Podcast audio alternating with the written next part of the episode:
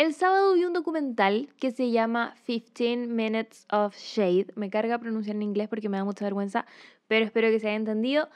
En español sería algo como 15 minutos de humillación, porque shade es como humillación, según yo, como humillarte eh, públicamente.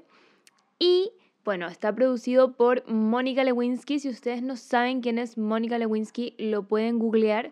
Es, por lo que decían en el, documental, una de las primeras personas humilladas públicamente en Internet. Es quien mantuvo una relación eh, con el expresidente Bill Clinton de Estados Unidos. Si me estoy equivocando en algo, por favor, corríjanme, no tengo ningún problema. Quizás me equivoqué. Pero bueno, es esa persona que los medios bombardearon, humillaron, decían cosas horrendas, eh, la sometieron, como que ella era una persona privada y de la nada se convirtió en una persona muy pública, muy juzgada públicamente también por esto que pasó. y bueno, ella ah, crea este o produce este documental donde habla de esto que es la humillación pública repentina que se da en las redes sociales. Creo que es súper importante de analizar esta situación.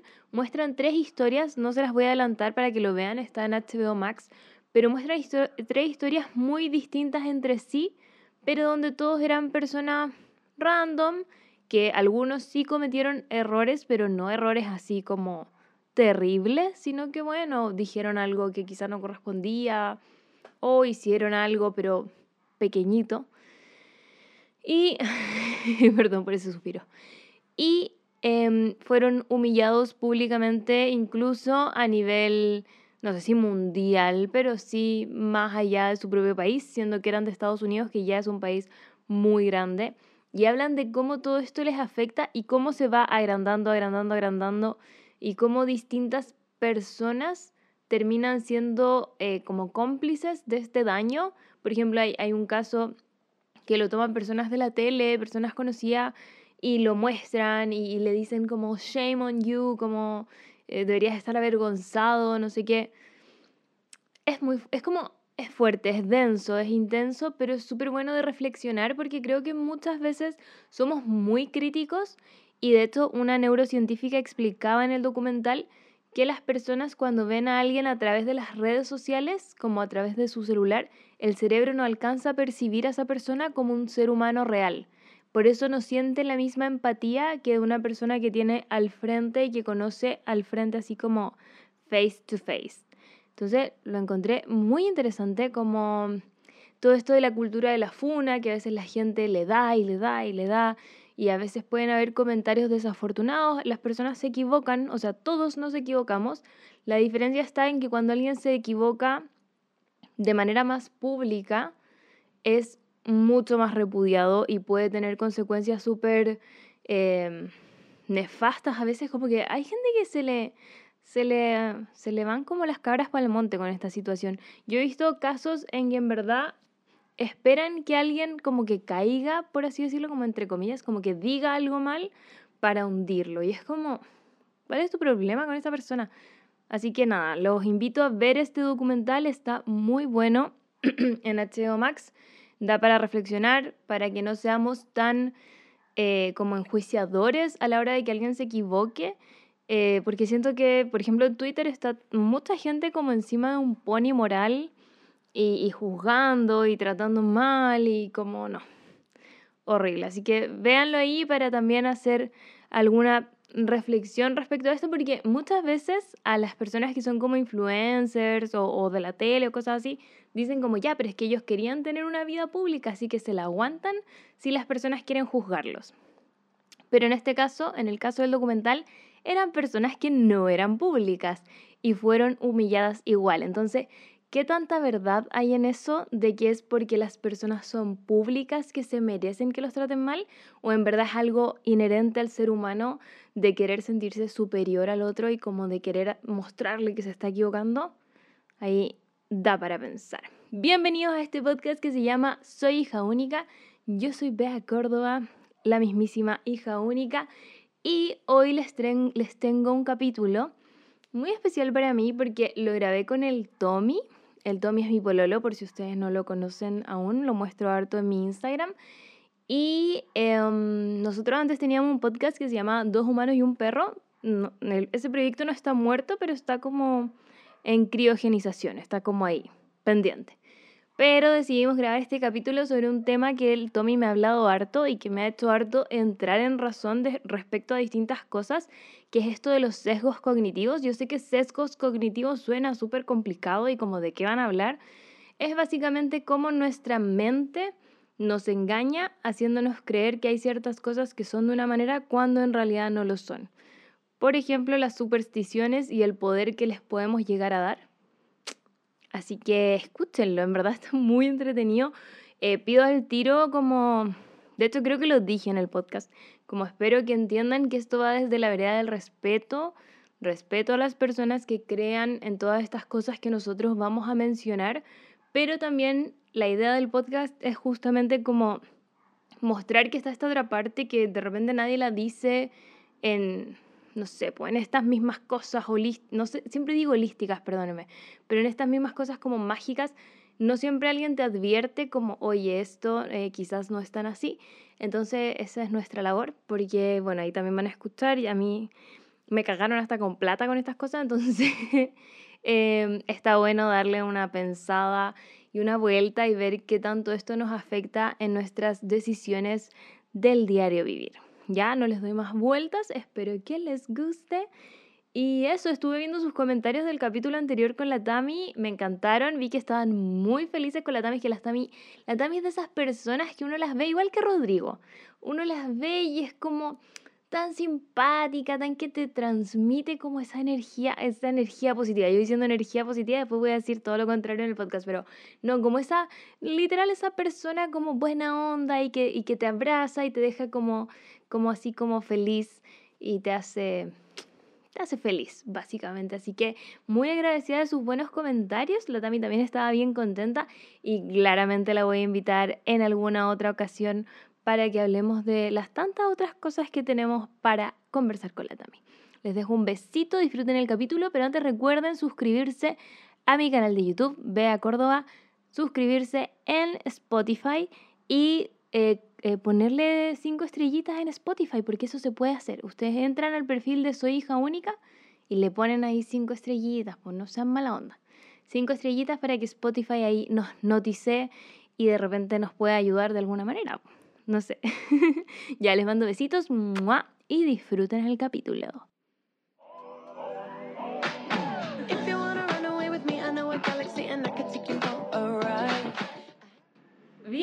Tommy, ¿por qué te estás riendo? Porque nos ha costado un poco empezar. Ah, no nos ha costado nada. Créeme que con otro invitado ha sido incluso ¿Ah, sí? más. Y mm. me da más vergüenza porque tú, bueno, después te voy a presentar, pero tú me conoces más que los otros invitados. sí, te conozco. Entonces, a veces tengo que estar ahí y, por ejemplo, hay algunas personas que las he sentado y les digo como, ¿puedes escribir tú la pauta a ese nivel? A ese nivel de que esas personas te escriben la pauta a ti. O sea, no, pues yo les voy dictando. Ah, ah eso es los escritores, básicamente. como que es como, oye, ayúdame a armar la pauta y le digo como, te tinca que hablemos de esto, de esto, de esto. Mm. Y, pero eso pasaba al principio. Los primeros, yo creo que mm, cuatro capítulos. Después ya empecé a tomarme mi tiempo y hice yo la pauta y todo. Pero hoy día tengo que admitir que no hay pauta. Todo improvisado esto. Pura improvisación. Hoy día será pura improvisación, pero no tanta porque tú, como buen Tomás que eres, mm. siempre preparado y listo con tu información. O sea, no siempre. En verdad, tú nunca, estás, tú nunca estás preparado para nada. Nunca me siento preparado. Quizás estoy preparado, quizás no. Nunca lo estás. Como, por ejemplo, en, en, las cosas del diario vivir, no eres una persona que se anteponga a las cosas. Ahora Aquí estamos sacando... No, no lo digo como algo malo, lo digo porque tú eres más como de vivir el momento. ¿Cachai? Tú eres Puede ser. Pero no, es que siento que, en ciertos momentos sí, en ciertos momentos no. No sé si se dice así. Es que, no sé, ¿ah? yo creo que... ¿Tú te sientes como organizador? Por ejemplo, ¿te acordáis que a veces tú hacías, por ejemplo, talleres de cocina y tú no preparabas el taller, no ah, preparabas... No, no, me exponga ya, no vamos a dar yo, bueno, yo no hubiese sido así, porque yo tengo que, tenerlo todo... Sí, pero tú como que te antepones frente a... Bueno, es que en verdad yo creo que todos hacemos eso, nos anteponemos frente a cosas que nos generan inseguridad. Eso mismo. Porque, por ejemplo, yo me antepongo a cosas que me dan ansiedad y que son mm. cosas más normales, como, no sé, ir a X parte. Y tú, claro, te antepones a estas situaciones donde crees que puedes en no hacerlo tan bien, quizás, o donde no te sientes tan confiado. Sí, creo que es eso. Pues está bien, creo que uno debiese anteponerse frente a muchas cosas en verdad en la vida y a veces uno mm. como que no lo hace. Sí, es verdad, hay que tratar de ser precavido en, en algunas cosas.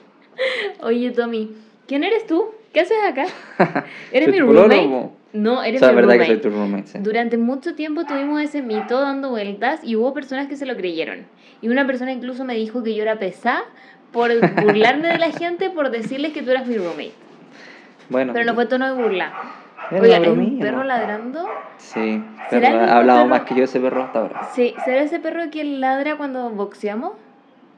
No me doy cuenta, cuando estoy boxeando yo estoy demasiado focalizado en el boxeo, no me doy cuenta de, de los ruidos exteriores. Oye, Tommy, preséntate mientras yo voy a cerrar la ventana. Yo sé que vamos a sufrir un poco con el calor, pero mientras el perrito quizás lo saquen a pasear para que se calme un poquito, ya. voy a mantener esto cerrado. Y vamos a estar en un sauna.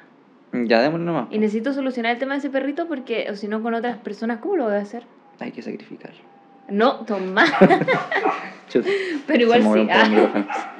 ¿Sabes que ese perro creo que es el mismo que suena en mis clases? Ah, pues. Y siempre la, mi, mi alumno o alumnas me dicen, ¿tienes un perrito? Y tú como no. digo, no, eh, es el patio del departamento. Del edificio, sí, pero parece, parece, que es como un perrito nuevo, porque es últimamente que suena eso, o sea, último, el último mes me refiero, ¿o no? Mm, a mí me lleva sonando ah, hace varios Lleva sonando. Lleva sonando el perro. Es como un celular. Sí. Ya, pues cuéntame de ti, ¿quién eres? ¿Qué haces aquí sentado al lado mío? Bueno, yo soy Tomás. Yo te invité, pero... Sí, tú me invitaste. Soy Tomás, soy tu pololo de hace ya ocho años. ¿Ocho años? Sí. Tengo 28 años. O sea, empezamos, empecé cuando tenía 20 20? Sí, pues yo no había cumplido los 20 cuando empezamos. 19, ¿verdad? Hace mucho tiempo. Y nada, cuando te dicen como preséntate, no sé si me va a decir mi nombre y mi edad, no sé si No sé, ¿cómo a qué te dedicas? Todas las personas que vienen, vienen y dicen como, hola, yo soy tanto, me dedico a... Eh, me hago esto, me gusta esto. O sea, yo me dedico a hacer clases particulares online de matemática e inglés. Ajá, en Tomás tu Profe Online. En Tomás tu Profe Online. Eh, siempre, no sé por qué tengo la, la, siempre quiero decir, o más que quiero decir, como me siento obligado a decir que no soy profe, que soy ingeniero comercial, pero que me gusta mucho ser profe, tengo harta vocación de eso, entonces hago esas clases. Profesionalmente no eres profesor, pero de corazón sí. De cora, sí. Y de trabajo, sí. Y de trabajo también cuando estudié, cuando estudié ingeniería comercial hice mucho, mucho tiempo clases, pues, entonces como que siento que aprendí harto con la experiencia. Sí, al final, mira, obviamente todas las personas que quieren ejercer algo mm, de cierta manera tienen que estudiar sobre eso. Pero yo soy una persona que cree mucho en que hay cosas que solo se aprenden haciendo. Mm. Y por ejemplo, desde la pedagogía quizás, eh, la parte teórica como sobre las matemáticas o sobre el inglés, tú la tienes porque es algo que has estudiado en sí mismo. Así es. Y quizás esa parte más blanda de esas habilidades blandas que hay que tener en la pedagogía, como de, por ejemplo, eh, cómo eh, abordar este tema, cómo hacer que el alumno te entienda, cómo, de qué manera, no sé, qué herramienta usar para cuando un alumno quizás le cuesta un poco más. Siento que esas cosas, se, me imagino yo que las deben enseñar en la universidad, pero como que tú las fuiste aprendiendo en el camino. Sí, sí, yo creo que eso es.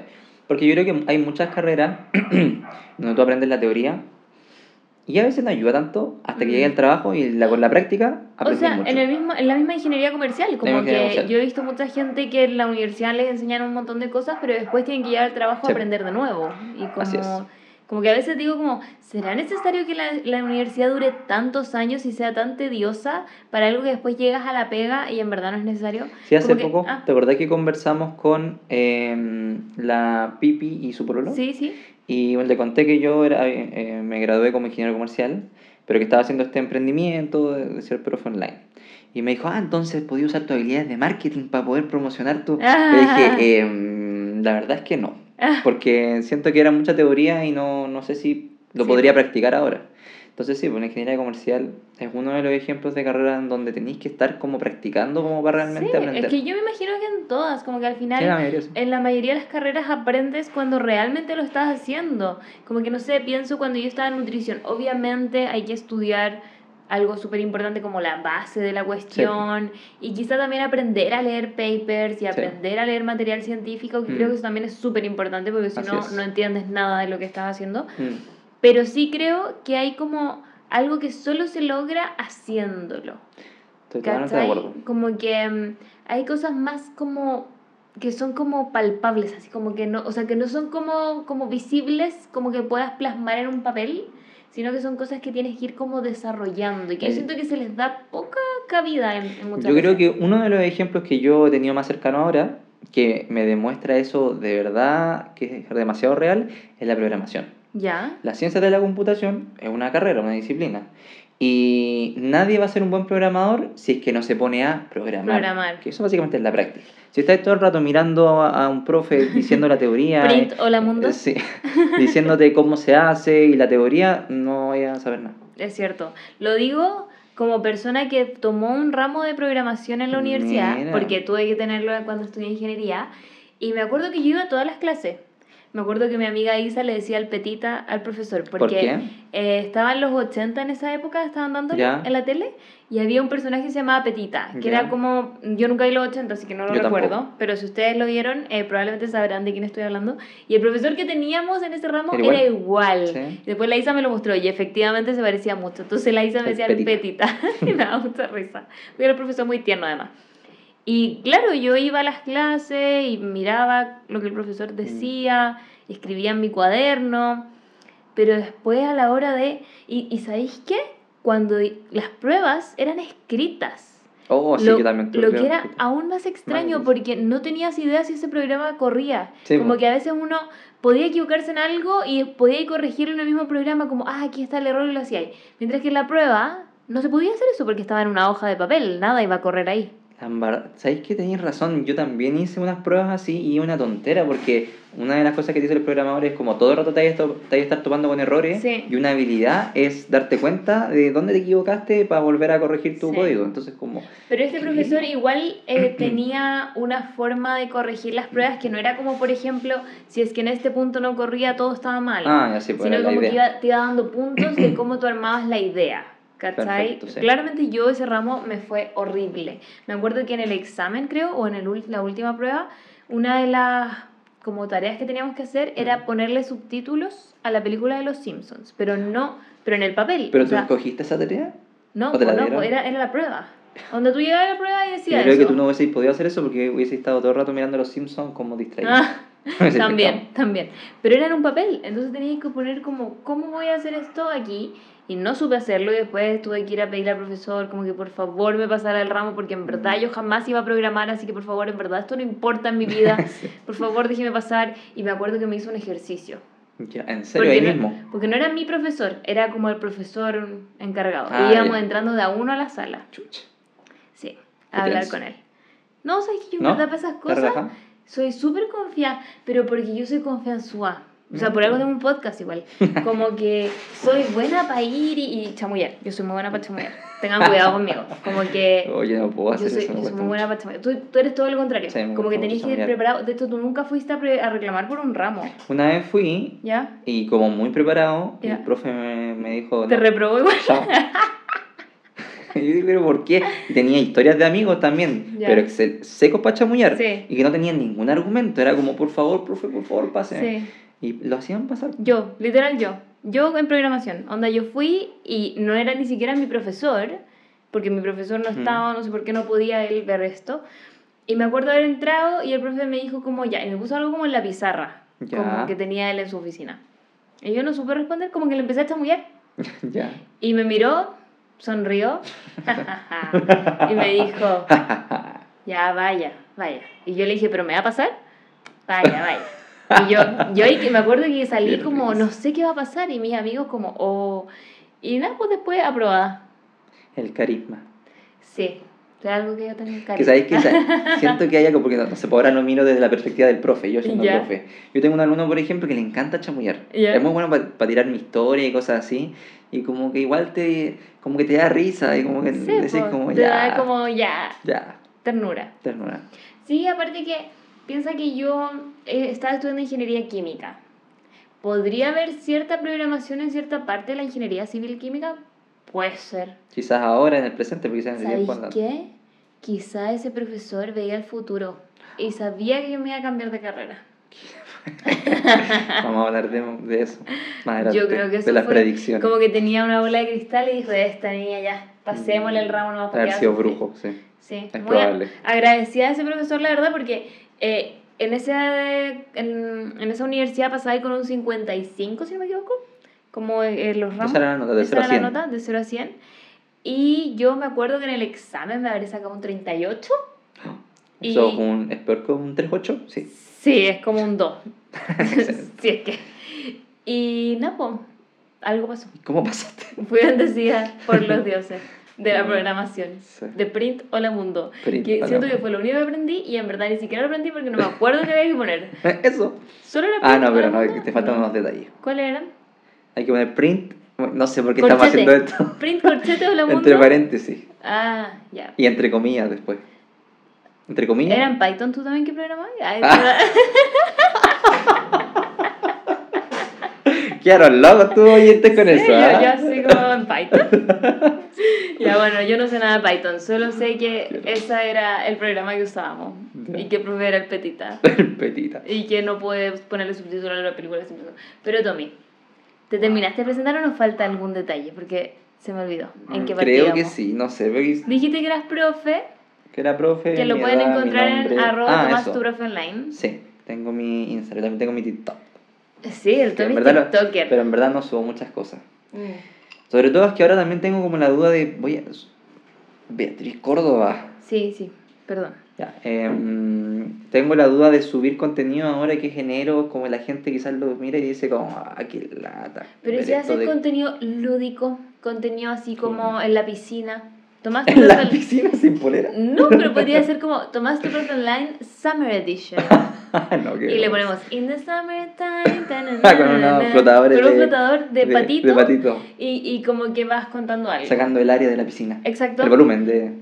Me parece una idea, pero es No. que más que excelente, que No, la piscina. No. Tomás, por favor, haz eso. Por No. favor. Te apuesto que todas las personas que escuchan el podcast. Ah, sí, valente para agarrar el valecero. Ya, por favor, hazlo. Tendría que hacerlo con mi filtro. ¿Sabes qué? Ese es el desafío.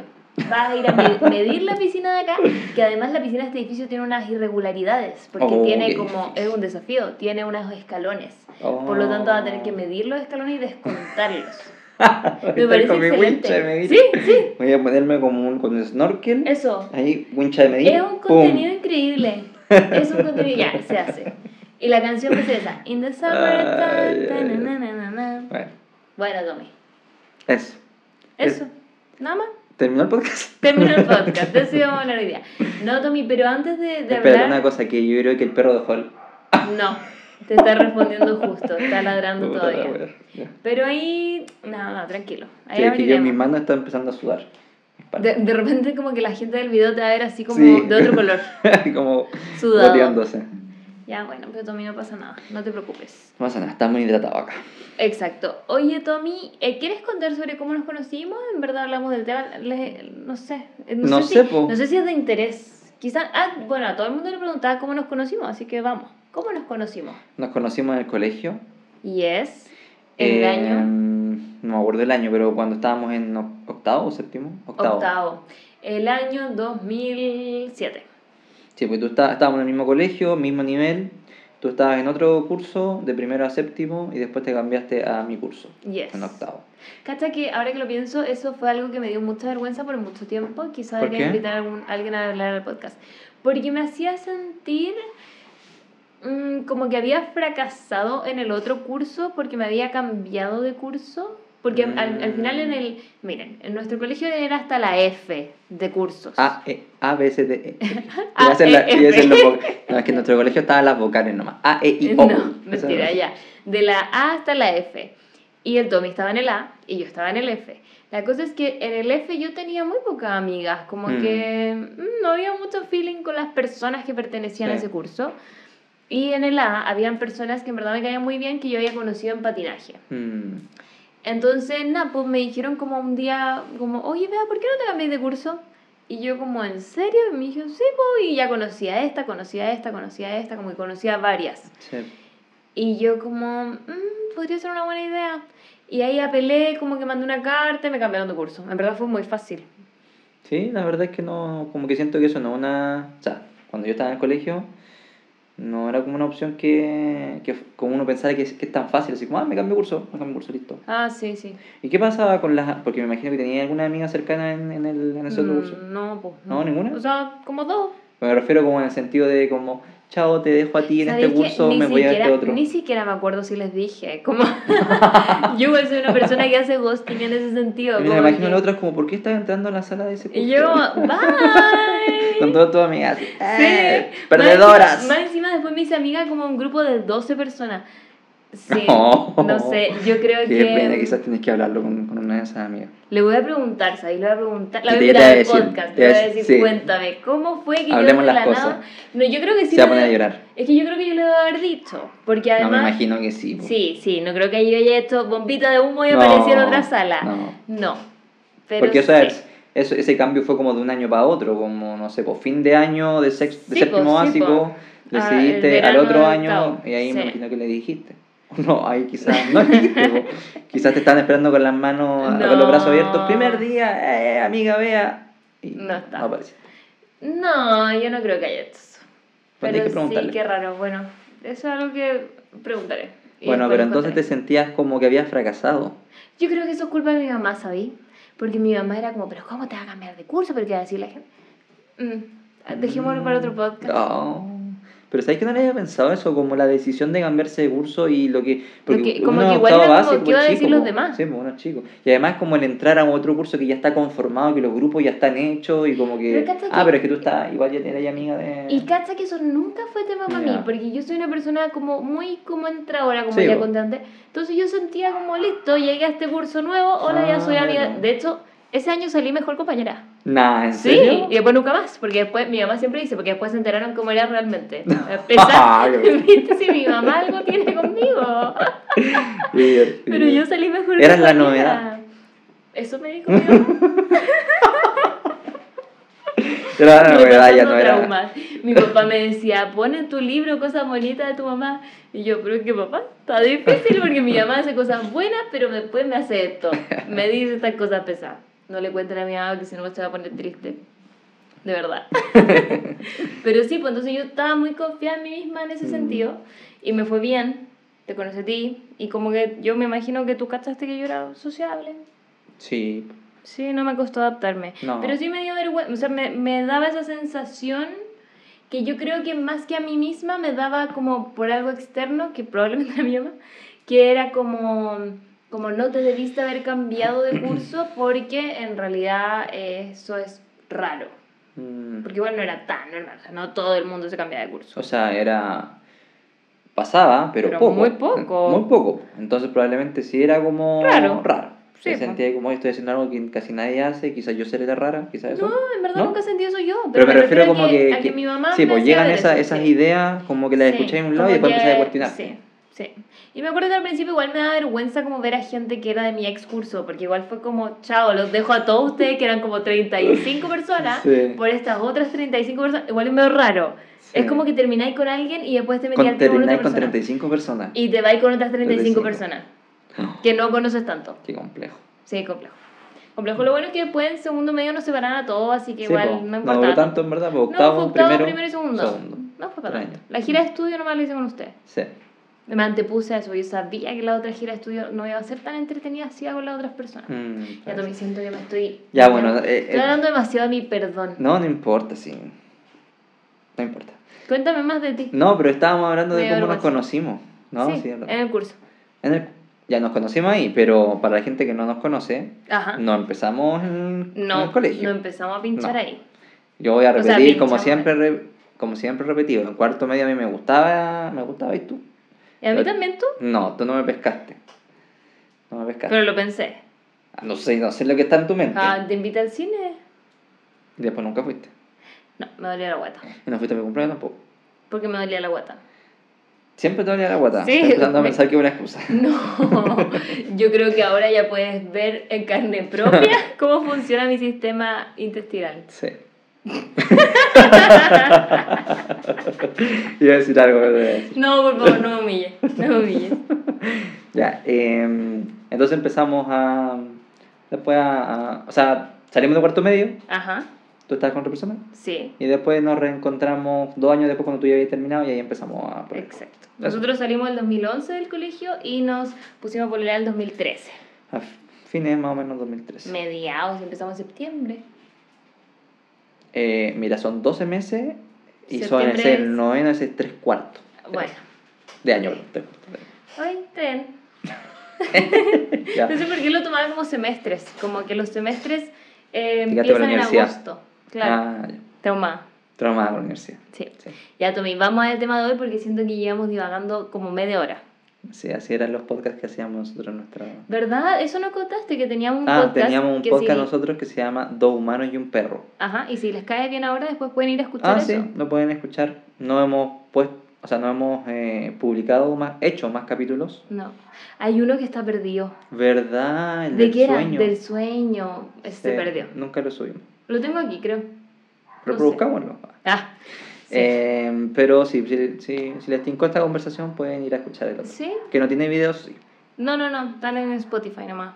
Son antiguos. Y en Apple Podcast. Así es. Sí. Muy bien. ¡Yay! Tommy, hoy día te traje a hablarme de un tema que me parece muy interesante. Decir al tiro que no eres el experto para hablar No. del tema porque eh, no eres No psicólogo ni estudiaste algo relacionado a eso, pero yo sé que tú eres una persona muy curiosa Sí. y que le encanta como leer y que además siento que te encanta la racionalidad. Así es. Como que eres una persona, eres la persona más racional que conozco en el dices. sentido, en el sentido, no siempre, No siempre. no. en el sentido de que cuando la gente aparece con cosas medias mágicas, medias místicas, tú siempre eres el que trae a la mesa la racionalidad y, y aterriza las cosas. Quiero decir antes de que empecemos, de que este es un podcast igual desde el respeto, Sí, que el respeto. respetamos las creencias de las otras personas. Pero lo que buscamos con esto, al igual que Tere Paneque, que dijo en su reel hace un tiempo, Mm. es que puedan tomar sus decisiones a conciencia y sabiendo que esto lo están haciendo desde un lugar más de fe y de creencias que, que si fueran como a ciencia cierta las cosas. Porque siento que ahí hay un, un límite, como la astrología la puedes usar porque crees en eso, pero tienes que saber que no es algo comprobable y que no estás depositando todas tus cosas o toda tu fe y no sé qué en algo que puedas medir, eh, sino que es algo en lo que tú crees nomás. Sí, y además agregaría que hay veces que, bueno, tú puedes tener las creencias que tú quieras, Ujú. pero hay veces que nuestras creencias eh, como que nos hacen peor en el sentido de que nos hacen sentir peor, Nos hacen daño. nos hacen daño. Ajá. Y yo de nuevo, siendo una persona que trata de ser lo más racional posible, me pregunto, ¿por qué que- querría tener una creencia que me hace daño? Buen punto. ¿Por qué querría creer en la astrología si, bueno, no sé, no sé si la, astro- no, la astrología, no Oh, sé, una no, persona no, me dijo no le que- demos tan Sí, no le demos tan, sí, porque hay muchas cosas. No sé, por ejemplo, una persona me dijo que le habían hecho mal de ojo. Ah, vamos a ir al tiro de eso porque yo pensaba No, no, que... sí, es una cosa cortita, como Ah, para después lo eso, vamos, a, sí. lo vamos a retomar. Obvio, sí, Ah, lo vamos a retomar. Eh, eso es una creencia. Ajá. Tú puedes tener esa creencia. El tema es si esa creencia te está haciendo daño en el sentido de que tú realmente Que estás te está frustrado, limitando. te estás limitando, alguien me hizo mal de ojo y no sé qué hacer. Mm, Eso es una creencia que quizás te podría cuestionarte y decir, quizás no necesito esta creencia. Claro. Porque- ya, pero eh, ya. explica primero tu tema porque siento que ese ejemplo es demasiado bueno y quiero que lo desintegremos por completo. Entonces, quizás si lo pasamos ahora así como rapidito, se, se nos olvide después. Ya, bueno, el ¿De qué vas a tema... hablar hoy? yo voy a hablar de los secos cognitivos. Ya, y los senos... lo- los senos... Fíjate, los Los senos cognitivos. sesgos No, no. cognitivos. Sí. Eh, ¿Qué son? Porque suena, suena algo muy fancy, como, fancy, como muy científico. Sí. Viene- el- creo que el concepto proviene de la psicología cognitiva. Ya. Básicamente es estudiar el cerebro y algunos procesos del cerebro Ajá. eh, tienen que ver con la atención, con la memoria, eh, etc. Y como para entender lo que es un seco cognitivo, porque en vez de decir la definición y que nadie entienda, eh, yo creo que una cosas que hay que entender es que el cerebro es como un órgano un poco flojo, entre comillas. En que se- hace de todo por ti. Ya, ese es el tema. El tema es que no es flojo. Pero sí quiere tratar de minimizar la- el gasto de energía. ¿Por qué? Porque Pues, hace muchas cosas. Es que exacto, o sea, si tú estás haciendo cosas todo el día, claramente vas a intentar buscar unas así Total. cositas rápidas. Toda la razón, exacto. Como la gente que pide delivery cuando no quiere cocinar. Toda la razón. Ese, ese, ese, es tu cerebro. Porque tu cerebro está tomando, creo que había leído como 35.000 decisiones al día. ¡Wow! Imagínate si tuviese que cada decisión pensarla demasiado. Y no solo como decisiones como que uno se puede imaginar como decisiones voy a casarme o no voy a casarme. Es como me voy a como agua automóvil. ir a hacer pipí en este minuto. Sí, hago pipí ahora, hago pipí en 5 minutos más. Eh, o incluso respiro. Sí, como que todas esas cosas tienen que pensar. Sí, como me apoyo, me, me acomodo en el asiento, no me acomodo en el asiento. Ajá. Eh, son mini decisiones. Ay, qué miedo. Y son muchísimas y muchas son inconscientes. Sí, po. Y porque si fuesen conscientes requeriría demasiada energía y sería Seríamos como Megamind. Básicamente seríamos como Megamind, sí. Entonces, eh, como el cerebro necesita eh, optimizar el gasto de energía, eh, y por razones evolutivas, porque por ejemplo, imagínate una persona que, que, vivía hace mucho tiempo y estaba en la sabana y ve un león, por claro. ejemplo. Si, tú, si que se demora en pensar en el qué león hacer, te va a comer. el león te come. Entonces, adaptativamente, el cerebro dijo, ¿sabéis que Muchas de las decisiones no las tengo que pensar, tengo que simplemente actuar. Ya. Entonces, se escapaban, se, se escondían y, no, y se salvaban. Entonces, eh, eso nos sirve mucho quizás en el día a día, porque por ejemplo, si estáis en, el, en, el, en la calle y de repente pasa algo, no sé, un auto pasa rápido y te corrís para atrás. Te corrís para atrás, ¿cachai? Si lo hubieses pensado, el auto te atropella.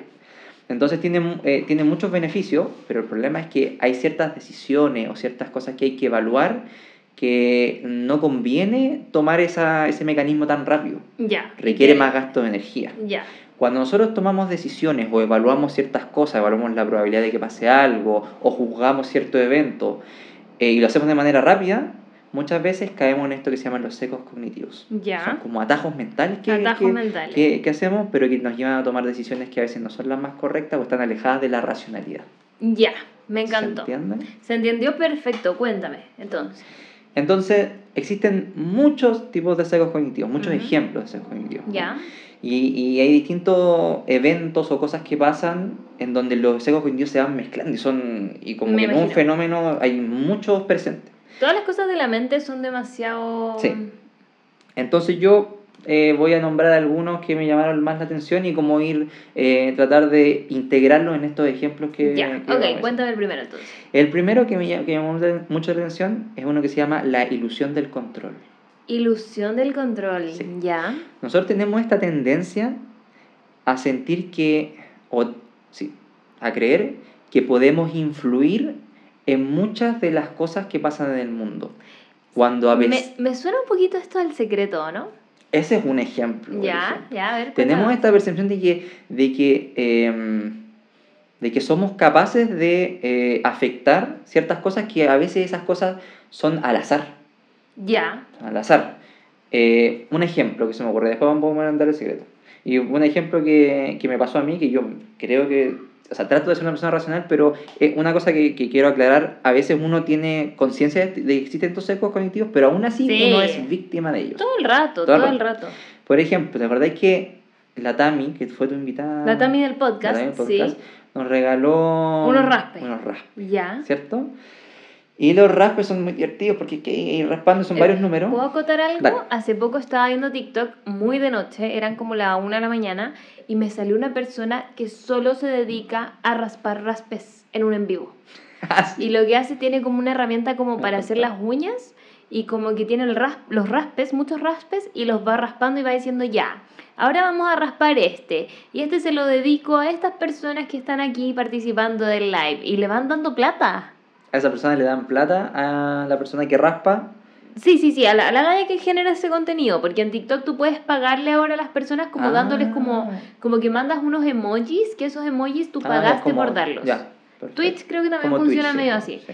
Entonces tú van poniendo eso, entonces las personas que mandaban ese regalito, que deben ser como dos pesos en verdad, pero dos pesitos más dos pesitos más dos pesitos, son seis pesitos, Sí. así. Em, esta persona decía, ya, este va dedicado donde tú, tú donaste. Ah, tomabas tu profe online y raspaba. Ahora, no sé si es que ganaba los 9 millones de pesos Pero el es- raspe. era un raspe por persona. Como este raspe no, va no, dedicado a no, ti. se lo dedicaba como a 6 personas. Pues como Ah, que entonces, tomaba números. Ya, lo que digo es que si es que el raspe hubiese ganado 9 millones Es de pesos, es se que- dividía en 6 personas. No sé. O eso se lo quedaba que- solo a la persona yo, que- Eso es lo que no sé, no alcancé a tener esa información. Solo me quedé viendo cómo raspaba las cosas porque era un poquito... eh, ASMR. Sí, como ver cómo raspaba y ese, ese misterio de como, ¿qué va a Ah. aparecer ahora? Le fue peor en los ¿Cuán- eso sí que a nosotros. Pero salía, ¿cuánto ponían? Así como... Voy a poner Luca. No, pues mi amor, si ponen como un, cor- un- como mandan un emoji y ese emoji costará 10 pesos. Ah, de verdad es como pesos. Sí, po. Ah, no es No como una estás transferencia. entendiendo. No, pues que... No, no, no, le transfieren directamente, Ah, el no. de verdad Tú en TikTok tiene ahora tienes un, sí, un sistema que tú puedes pagar Ah. por una especie como de tokens. Entonces tú tienes, no sé, ya, Ah. compras una bolsa de 10 tokens. Y entonces eso ahora tú puedes usarlo y si está en un live de alguien, le pones enviar esto. Para pagarle al creador de contenido por lo que está Exacto. Para eso es. Entonces he visto muchos lives y ponen como, ay, muchas gracias por los por las rositas y no sé qué, porque eso se, es lo que paga. ¿Y por qué no lo integra tu Instagram? No, porque en Instagram no tiene esa modalidad, po. Entonces ese TikToker. Sí, bueno, está difícil. Porque igual yo pienso, imagínate que te siguen 10.000 personas y cada una te pone Sí. 10 pesos. ¿Cuánto es eso? ¿100.000 pesos? Oh. Si te pones 100 pesos, un millón. No es malo. Mm, Vamos a considerarlo. Vamos a Ya. grabar este podcast después así en vivo en TikTok para que Sí. te paguen. No, de broma, ya. Ah, ya. Sigue tú con lo de los sesgos y los raspes que viste de la Ah, ya, Cami. pues entonces ya, estábamos los raspes. Y yo eh, racionalmente entiendo que las probabilidades de sacar eso son una en millones.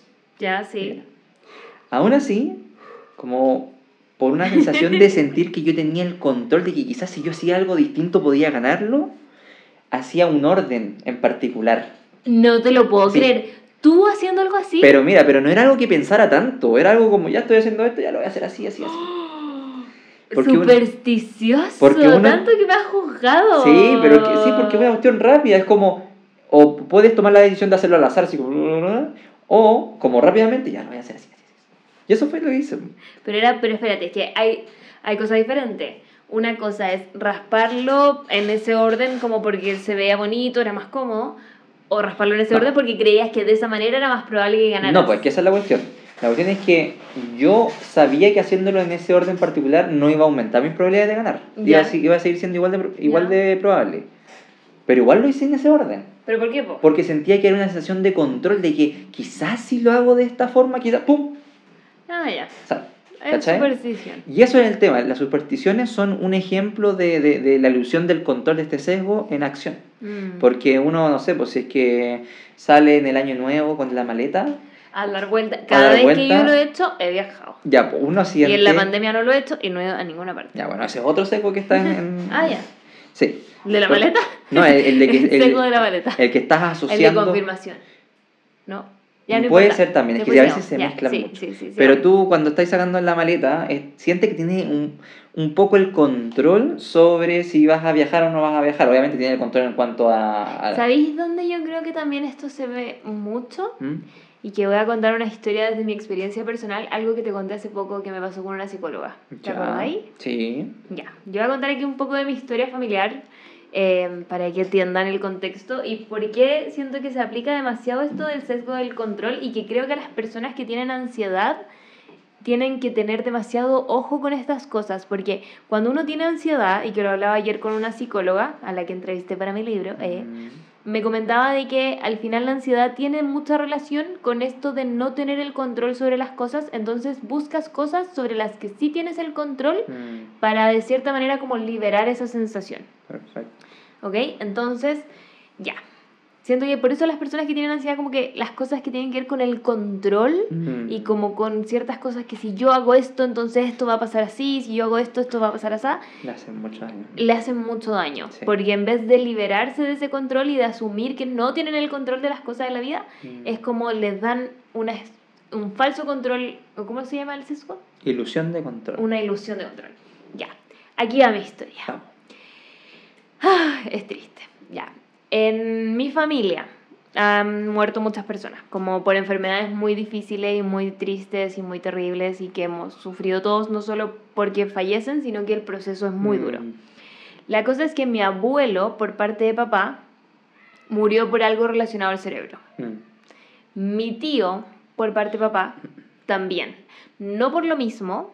De hecho, el, el médico que los atendió era como, esto es demasiado imposible porque en verdad no es genético y no tiene nada que ver una cosa con la otra, pero les pasó. Y al final, como lo que se veía desde nuestra perspectiva era, igual, porque al final era como que perdían las mismas capacidades motoras y les costaba hablar, etc. Como que pero la enfermedad era distinta. Era distinta, pues. O sea, fueron cosas distintas, pero lo que uno ve desde afuera era muy parecido.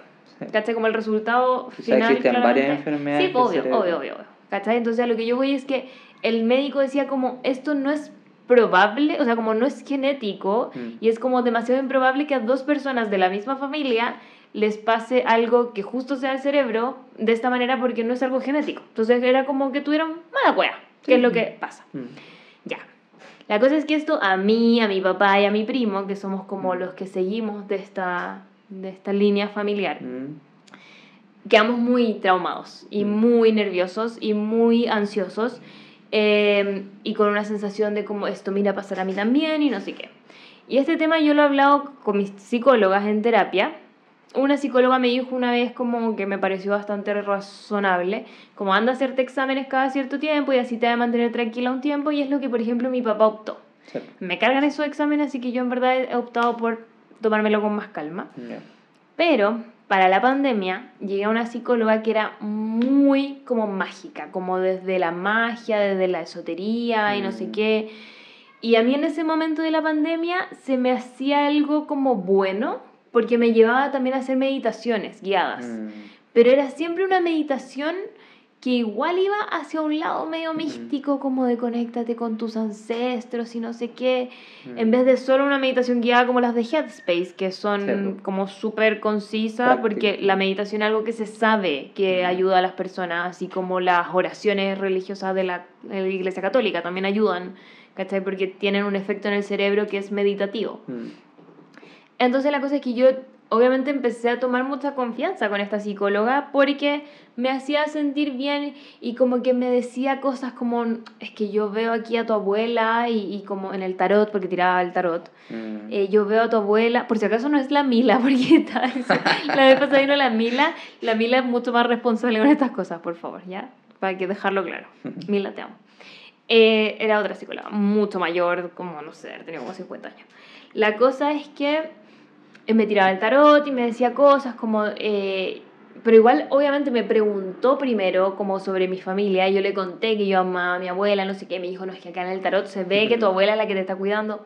Mm. Cosas. Y me dijo que mi abuela era bruja. Y la cosa es que yo fui a donde mi papá y le dije como, papá, es que yo creo que mi abuela me dijeron que podía ser como bruja y no sé qué, están las dos muertas claramente. Y mi papá me dijo, no, tu abuela como que usaba todas estas piedras y estas cosas, pero se las pasaba a la tía no sé cuánto, que ni siquiera era parentesco sanguíneo con mi abuela. Mm. Entonces todo eso que yo creí que mi abuela tenía de mística, mi papá me dijo, bueno, no, en verdad le hacía caso a esta otra tía que era la esposa del hermano. Entonces, en verdad... Ahora, imagínate tu papá no hubiese, sido, no hubiese cuestionado eso y lo hubiese seguido como... O imagínate mi abuela en verdad hubiese usado las piedras, como por iniciativa propia. Hubiese quedado como que era media bruja. Por eso, porque tiene una creencia que se planta en tu cerebro y tú tienes que vas a ir a buscar evidencia que respalde, esa, creencia. esa, Tienen unas piedritas, listo. Ya, eso lo incluyo como evidencia que respalda mi creencia. E incluso eso, eso no, como que me dijo eso y yo aún así dije, no, es que quizá igual. Como que mi cabeza quería obviamente confirmar. Ahí viene el seco de la confirmación que lo vamos a ver Ya. La cosa es que esta psicóloga me dijo que por linaje, como por la línea familiar, eh, a mí no me iba a pasar esto. Como si fuera médico, no sé. No, que a ti no te va a pasar esto porque casi que me dijo, me dio casi que mis familiares habían sacrificado por nosotros y ellos habían muerto por, en medio como Cristo, así como Jesús se sacrificó por usted en la cruz, ya. Mi, mi abuelo y mi tío eh, se habían sacrificado teniendo estas enfermedades de mierda por nosotros. La weá dolorosa para la persona que sigue acá en este mundo. como que, eh, sí. como que igual ubíquense con esa weá. La cosa es que estaba súper vulnerable en ese momento y le hice caso.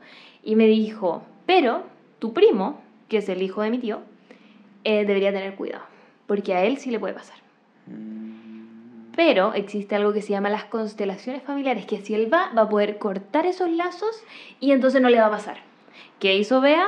Pagó como 45 mil pesos para que su, su primo, que, que, como vivió con nosotros, así que muy cercano a mí, em, no le pase. Mm. Porque obvio, o sea, ¿cómo le dices a una persona ansiosa eso? ¿Cachai? Si el día de mañana a mi primo le llegaba a pasar por cualquier otro motivo que podría pasar en este mundo, yo me iba a sentir más culpable que la mierda, ¿cachai? Entonces, claramente desembolsé el toque toda la plata que me dijeron que tenía que hacer, junto con mis papás, porque yo convencí a mis papás. Mis papás, como, como que, mm", pero claramente yo estaba tan ansiosa que dijeron, ya, bueno, bueno, hagámoslo, sí, ¿qué importa ya? Háganlo. Mm. Y después yo igual, ya, lo hizo mi primo, no me, como que en esa cuestión te dicen como, no, le puedes contar a nadie de qué se trata esto, es medio como el eje, como que tienes que vivirlo. Hay que Ya, es como eso, y no les voy a contar. Ah. no, en verdad no, porque... Que hacérselo ustedes. eh, ¿Le puedo contar la experiencia de otra persona que yo sigo siendo supersticiosa con esas cosas? ¿No? no sé, ya no importa. La cosa es que mi primo, mi primo no me contó en ese momento porque le dijeron eso y mi primo también es ansioso, sí, somos una familia ansioso por las cosas que vivimos. Y em, nada, después yo fui igual, porque yo dije, no, es que yo no confío tanto en el criterio de esta persona, quizá yo también podría ser así, también voy a En vez de como buscar una explicación científica, no, le damos. Yo también voy a eso. Entonces gasté como 80 lucas, porque fui después de nuevo. Y más encima lo que gastaba en la terapia con esta otra persona que me hacía esas visualizaciones extrañas. Haciendo de, todo un negocio ahí. En un... Sí. Ahora, lo que yo hablaba contigo era que eh, probablemente esta psicóloga claramente creía en estas cosas, porque yo te dije a ti como me hicieron el cuento del tío, porque me hicieron pagar ah. dos veces esta weá, y tú me dijiste como no es estafa si es que esa persona genuinamente creía en eso, mm, pero sí creo que mm, tengan cuidado. Como yo les digo ahora desde persona que le pasó esto, me hubiese gustado que alguien quizás me dijera como, te enojo con estas cositas, como tú tienes ansiedad, eres más vulnerable a estas cosas, siento que así como que se forman las sectas igual, como que pescáis a alguien que está vulnerable, que tiene miedo, y le empezáis a meter cosas en la cabeza que suenan bonitas y que suenan súper místicas y que el universo y que no sé qué y bla, bla, bla. Y, y, es como, ya sí, te entregáis, ¿cachai? Porque queréis salir de esa situación que estás viviendo en ese minuto. Sí, ahí la ilusión del control está bien presente porque si bien está, eh, ¿qué era? ¿Cómo, cómo se llama? ¿La La, la, la, la ah, constelación. Consteladora. Ella te está diciendo, la consteladora te está diciendo básicamente que nosotros podemos hacer algo para evitar, evitar esto. otro. Claro, porque si hacemos esto, se evita. Entonces tenemos una ilusión de que tenemos el control, sobre esto. Y quizás ella de verdad cree eso, de verdad cree que tiene... Yo creo. Y el tema es que cuando tienes una persona con miedo o con ansiedad, no vaya a culpar a esa persona de... de, de si, le, te están diciendo a ti, oye, mira, aquí tienes un como una opción de controlar algo mm. y tú tenés miedo de que pase, vaya a querer controlarlo. Claramente, sí, pero tengan harto cuidado con esas cosas. Por ejemplo, voy a contar una experiencia ajena porque ya dije que la mía no voy a contar.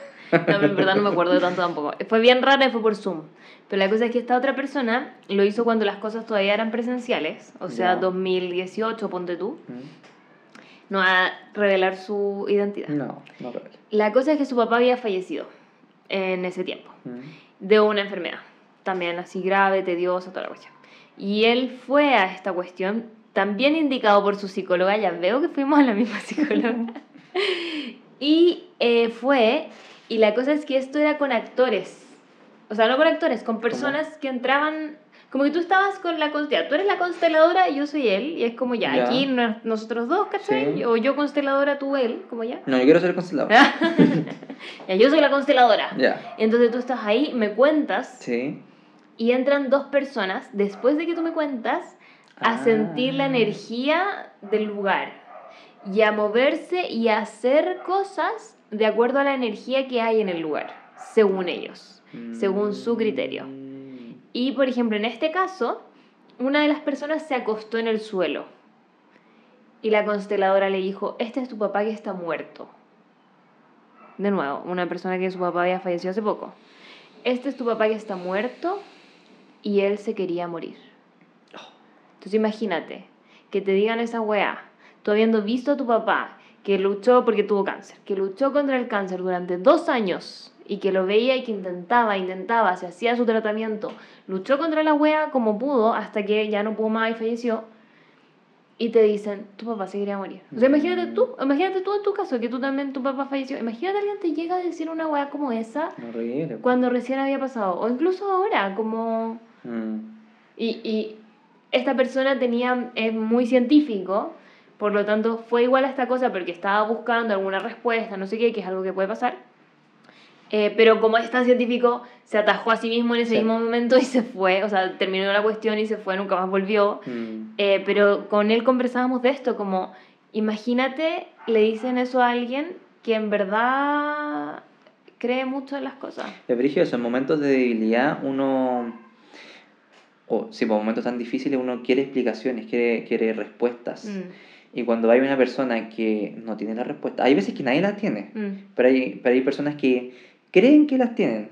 O si no las tienen, las inventan. Eh. Y esa persona inventa en ese sentido de que están las energías y de que esta persona que está en el suelo representa a tu papá que se quería morir. Y esa es la respuesta que se le ocurrió. Y luego, imagina una persona que necesita respuestas como como esa persona era bien analítica y racional, entonces dijo como, ¿sabes que me están diciendo pura weá? Pero, pero otra persona podría quedarse con esa creencia para mucho tiempo. Sí. Imagínate lo que causa una persona el, el, el, creer que su papá quería, había decidido morirse, quería morirse. Y empezáis, un, un, como una línea de, de, como pensamientos como, ¿y por qué se quería morir? Mm. Quizás yo no fui suficiente, quizás no quería, no sé, a mi mamá, o la estaba pasando mm. mal. y te hace la vida mucho peor por, un invento de una persona que quería dar eh, respuesta. A mí me pasa que he conocido, porque yo hubo un tiempo que hacía yoga y no sé qué, y por eso he ido como conociendo gente que cree mucho en estas cosas, mm. del universo, las constelaciones. Y me pasa que igual siento que a veces son muy pasado rollo, como que, que creen que, como esta creencia que nosotros hemos hablado en nuestro podcast, de como que el universo mm. es contra mí, y es como, amigo, en verdad eres un puntito minúsculo en este universo. ¿Por qué el universo tendría algo contra ti? No eres tan importante. Ya, eso también es algo que nosotros nos pasa a, a los seres humanos, como sentimos un, un, grado de importancia eh, tal que le asignamos ciertos eventos que pasan en el universo a algo que tiene que ver con nosotros. Por ejemplo, eh, las estrellas. Mercurio retrógrado. Cómo están ordenadas las estrellas debe decir algo de nosotros. Mm. Pero es que no necesariamente nosotros somos tan importantes. Exacto. Quizás existen otras otra, otras formas de... Quizás hay otros tipos de seres humanos en otros lados. Ajá eh, y existen quizás millones de otras civilizaciones en otros planetas, ¿y qué pasa con ellas? También... También creen que el universo conspira contra ellos, claramente.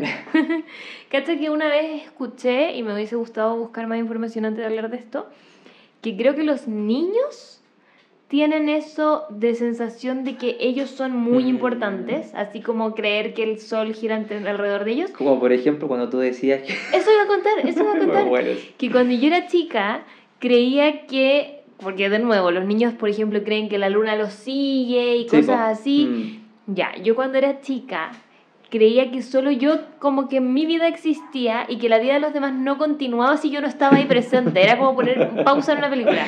Eso creía yo, como que si yo no lo estaba viendo. Y te iba y yo me quedaba así como quieto, así. Claro, como WandaVision. Eh, claro, era como que yo creía que si yo no estaba presente, eh, y era como Dios, si yo no estaba presente, esto no sucedía. Mm. Como, pero era muy chica, ahora tenía como tres años. Genuinamente muy chica, pero fue algo que, que me acuerdo que me quedó. Mm. Y tengo la teoría de que, tengo una, una eh, especie de mm, teoría, o sea, como hipótesis eso. Porque yo, cuando uno va en auto, si el auto va relativamente rápido, las personas que se ven afuera pareciera estar quietas si es que, por ejemplo, van caminando, mm. esto es física. Física. Pero pareciera, claro, porque van. ¡Uy! Le pegué al micrófono. Va como al otro lado, ¿cachai? Entonces mm. parecieran que quedan quietas. Entonces yo creía que cuando el auto ah, pasaba, todo esto me pasaba cuando íbamos en auto, y ahí fue que me creé esta hipótesis, ¿cachai?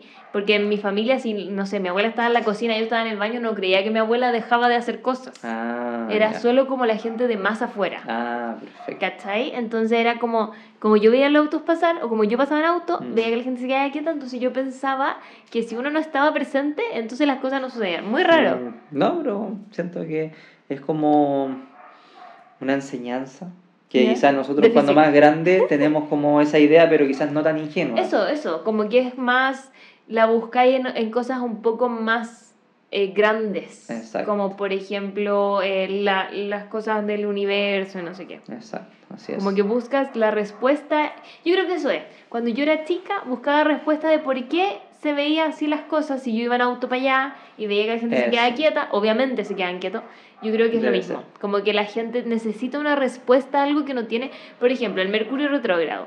Cuando a la gente se le caen cosas, eh, se le para el computador, el internet empieza a funcionar mal, no sé qué, siempre dicen que es Mercurio retrógrado. Y es como, amigo, tienes BTR, eso te va a pasar. Como, como que eres torpe. Mm. Una persona hoy día, la persona que voy a decir, escucha esto. Y le voy a mandar un beso, no voy a decir su nombre. Pero yo sé que tú estás escuchando esto y vas a creer que te estoy jugando. No te estoy juzgando, pero voy a decir lo que pasó. Esta persona ha chocado más de un auto. Ya. Y hoy día, chocó- hoy día se cayó en bicicleta y chocó un auto. Y puso, creo que no sé si hoy día o esta semana. Y puso, ¿qué planeta se está moviendo? Que no sé qué. Y me dieron ganas de agarrarla y decirle, yo no soy tan patuda, echarle la culpa al planeta. O los planetas, o la estrella. Si ya había chocado otro Ah. auto. Obviamente, uno siempre va a querer buscar una razón que vaya Sí. más arriba y no sé qué, y puede pasar. Besitos de nuevo a esa persona. De nuevo, Porque lo digo de verdad con amor Sí. y no se lo escribí yo porque siento que cuando uno recién choca, no querés que alguien venga y te diga, oye, no listo entera. sí. ¿Cachai? Mm, Pero, pero sí. sí. Eh, Nos desviamos. ¿Qué otro sesgo hay? Ah, no, pero quiero, es que quería terminar Ah, con la ilusión del control. sí. Porque hay otros ejemplos que a mí me llamaron la atención. Ok. Que tienen que. Bueno, primero uno que no tanto, pero que es muy típico, los juegos de azar. Cuando, Ya. por ejemplo, la gente va al casino, está lleno de supersticiones también. Personas que eh, tiran el dado de cierta manera o agarran las... Es muy gracioso cuando tú vas a los casinos y ves cómo agarran las cartas, las agarran de maneras muy distintas. De nuevo, porque creen que este evento que es azaroso, en verdad ellos tienen cierto control sobre ese evento. Es, como las cábalas, pues las cábalas Las de los cábalas. futbolistas. Las cábalas de los futbolistas también. Cu- Cuéntala de tu amigo. Tú tenías un amigo muy cabalero Ten- que se subía a las Ya, calcetas, algo sí, así. él jugaba, íbamos a jugar un partido y él era el, siempre, por alguna razón, era el último a estar listo, siempre. Ya. Nosotros decíamos porque era, era el mejor del equipo, entonces decíamos como, debe ser porque se cree figura, no sé qué. Al final era porque él tiene una cábala de que él quiere ser el último en vestirse, creo, y en subirse las calcetas. Pero él te dijo alguna vez esto y lo confirmó. Creo que me lo dijo. Porque si no, yo podría creer que él tiene una especie de ansiedad porque yo soy esa persona que también soy la última porque quiero como, no sé, No, llegar no, he después dicho que era no la cábala. Quizá te Sí. lo invento también. Ah, quizá me Quizá tiene ansiedad. Sí. Es Piscis. Saludos para él. Ya. Vamos a quedar. Eh, y lo último, que es como un, un, un random. ¿Tú nunca has tenido una cabala? Porque ¿Sabes tú qué? eres bien deportista. Yo creo que quizá tú alguna cabra ten- habré tenido, no cuando yo hacía deporte, sino cuando quería ver a mi equipo quizá, o a Ya, Chile. Ya. No recuerdo, pero quizás debe haber hecho algo. Como... Sí, la gente siempre hace cosas. Sí. Sí. Bueno, Pero bueno, uno no puede... no puede, puede no, no. Eso De- no depende de ti. ¿no? Bueno, a mí me pasó esto de que me dio como... Ay, yo, perdón, estoy hablando mucho. Dale, siento que como Martín Sirio. Estoy ventilando de nuevo. No, verdad, dale. y estoy hablando Pero si la gente mí, te pero, quiere. Pero yo necesito que tú también nos cuentes cosas de ti. Pero sí, siento que la gente debe estar pasándola bien escuchándote y yo complementando con ciertas cosas. Espero. Ya, sí, me da risa que le digan la gente, los auditores. Los auditores. Nuestros queridísimos, Tú, ah, tú. mis queridísimos hijes úniques o hermanites, como se quieran llamar. ¿Son tus hermanos? O úniques, podríamos, los, los unix. Los Unix. Los unix. Porque quizás no son hijos únicos, pero sí son personas únicas. eh, Ah, eso. en el universo. Ah, Ah, Bueno, ¿qué iba, tú a decir mí sí, po, me pasó. Mm. Yo soy súper supersticiosa. Súper. Y tú lo has vivido en primera persona. Nivel. em, si se cae la sala hay que hacer algo. eh, si me devuelvo a la casa hay que sentarse tres veces o si no te vas a morir. Literal, eso me dijeron. ¿Y por qué no me he La muerto todas las veces? La Umi, mi mamá. Es que siempre te cuentan. Es que pasó que alguien no se devolvió y se murió. ¿Pero tenían una cámara? No, po. ¿Lo como- miraron? Ah, ¿Lo no vieron? sé, Tommy, Tommy, bueno, ya, claramente sí. todo esto es de Sí, sí, sí, mentira. sí, sí, como, como que alguien alguna vez me dijo eso y se me quedó grabado. Ya. La cosa Pero ya no es lo que- hace, ¿cierto? Espérate, pues yo soy muy supersticiosa y Mm. como que no solo soy supersticiosa de cosas que son como sabidas, porque por ejemplo el de devolverse Sí, pues es algo común. cultura... Cultura po- general, popular, eso. Seguro. No general. Tú tienes que saber, desde el colegio tienes que saber que Exacto. cuando te vuelves de la casa, sentarte Sí, tres veces. onda, si, si sales de tu casa, se te quedó algo y te tienes que devolver, te sientas tres veces y mi mamá incluso va más allá y dice en tres puestos distintos. Yo te hace todo un ¿sí? ejercicio, una sentadilla. rutina de ejercicio. O sea, yo cuando lo hacía eran unas sentadillas espectaculares. La cosa es que yo hablando con mi psicóloga, eh, mi psicóloga se dio cuenta que yo tenía una especie de trastorno obsesivo compulsivo porque yo no podía soportar Mm, que cierta cosa no se hiciera de cierta manera Mm. porque creía que todo iba a empezar a salir mal. Sí. Entonces me generaba ansiedad y me generaba un- una como una descompensación, como que me, me daba un ataque de pánico, un ataque de ansiedad muy fuerte, porque creía que como no había hecho tal cosa, iba a pasar algo muy terrible. Mm. Y la otra vez encontré en, en YouTube una niña que se llama Sol Carlos, Ya. que es TikToker, habla de body positive y cosas así, pero ella contó que ella tiene TOC, trastorno Ya. obsesivo compulsivo, Como el presidente. Como nuestro queridísimo presidente Gabriel Boric, sí, con la mano en el corazón. Ah, Ya. ya bueno, la cosa es que em, yo vi este video antes de que mi psicóloga me dijera que yo quizás tenía esto. Y yo creo que por eso le dije a mi psicóloga, como, ¿no será que me está pasando esto? Porque a mí me daba mucha vergüenza contarle a mi Mm. psicóloga que me pasaban esas cosas. Mm. De, yo, yo soy muy vergonzosa para contarle a mi psicóloga las cosas que le debería contar. Yo Mm. omito harta información. Que Tengo que decirle admitir. todo. Que igual es difícil, Es ¿cómo le voy a decir? No, es que sabéis que cada vez que salgo me devuelvo y me siento tres veces en tres puestos distintos, que si no siento que va a pasar algo terrible. Pero es que los psicólogos de verdad, psicólogas han Sí, escuchado, han escuchado todo. todo. pero ya con que sepa que yo creía que me iba a hacer pipí en ciertas situaciones me parecía suficiente. Mm, y siento que hasta eso fue algo que me costó contarlo. Mm. Entonces, la cosa es que esta niña contaba que, por ejemplo, le pasaba eso de que si es que ella no hacía, como que se le venía un pensamiento a la cabeza, como, tengo que tomar este vaso ahora porque si no lo tomo, alguien se va a morir. Mm. Entonces ella iba y tomaba el vaso. Después como, tengo que cortar esto de esta manera porque si no lo corto así, eh, ah, va a pasar algo muy terrible. Mm. Va a haber una tragedia. Entonces, así. Y, y cuando tú empiezas a, a tener esos pensamientos, tu vida se limita mucho porque estás como dependiendo de esas cosas. Mm. ¿Cachai? Sí, es brillo eso. Y eso es porque del control todo el rato. El control así Porque como es a, creer que a máximo. eso, eso es, es, es como la, a la máxima expresión y es algo que las personas tienen que medicarse muchas veces, Mm. tienen que ir a terapia, tienen que tener eh, como todo este tema de tratárselo, porque es algo que se les metió tanto en la cabeza que tú, creencia tan. y tú explicabas esto de que el cerebro hace estos caminos como para, em, ¿cómo dijiste? Como para no pensar tanto, para no tener tanta energía en eso. Sí, para que sea más fácil hacer la, el pensamiento o la acción. sí. Entonces al final estas personas desarrollaron de cierta manera este caminito hacia allá que terminó siendo disfuncional porque fue como cada vez que se les viene uno de esos pensamientos tienen que hacerlo si no creen que algo terrible va a pasar. Así es. Y eso es full sesgo del control, de Así la es. ilusión del control porque creen que si es que no lo hacen, entonces Mm. algo de verdad va a pasar. Y es como darte, atribuirte mucha, Mucha. responsabilidad. Sí, mucho. Ay, va, ¿puedes ir a contestar Ya, algo? voy a contestar. Gracias. Hemos vuelto, como siempre, la comidita. Rico. Pero es que hay que comer después de esto porque uno habla mucho. Ya estábamos como intentando darle un cierre a esto de los Sí. sesgos del control. Cuéntame qué más tienes para decir. Sí, lo último, ahora que fui a buscar la, la comida china, entré a un ascensor. ¿Ya? La comida china, que El sushi. Y, mm, y algo que leí que tiene que ver con la ilusión del control es el botón de cierre del, del ascensor. Ya. Leí, no sé si será acá en Chile, no, esto no, no, no doy mi, no doy la seguridad de que sea real, lo, lo leí por ahí, que creo que en Estados Unidos pasa, quizás en Chile también, que los botones de cierre de los ascensores en verdad no hacen nada. ¿No hacen que se cierre más rápido? No. ¿Sabéis cómo podríamos probarlo? Subiéndonos al ascensor y poniendo un, cron- un cronómetro. Y viendo cuánto se demora en cerrar si es que no lo apretamos. Y después cuánto se demora si es que sí lo apretamos. Hagámoslo después de esto. Podríamos hacerlo, sí. Ya. Challenge. Entonces, eh, y parece que los, los mantienen ahí, ¿por qué? Porque le da la sensación a la gente de, De que, de que tiene el control de que se cierra. Bueno, es como esto que pusieron en los semáforos los 2000 que uno aprieta el botón y se supone que Sí. hacía que el semáforo avanzara más rápido y la gente como que lo aprieta, lo aprieta, lo aprieta. lo aprieta. Ya, eso también, no sé si acá en Chile Sea pase, real. sea real, pero tengo entendido que ¿En en, otros países países, sí, eso no hacía nada. Y que te da la sensación de que ya, de que se está apurando la Sí. cuestión y te dejaba más tranquilo. Claro. Porque esta es la cuestión, cuando tú sientes que tienes el control estás más tranquilo. Sí, pues, sí, po, porque es como ya, ya hice ya, mi parte. ya hice mi parte, ya puedo influir, hice mi parte para influir en, la- en lo que Ah. quiero que pase.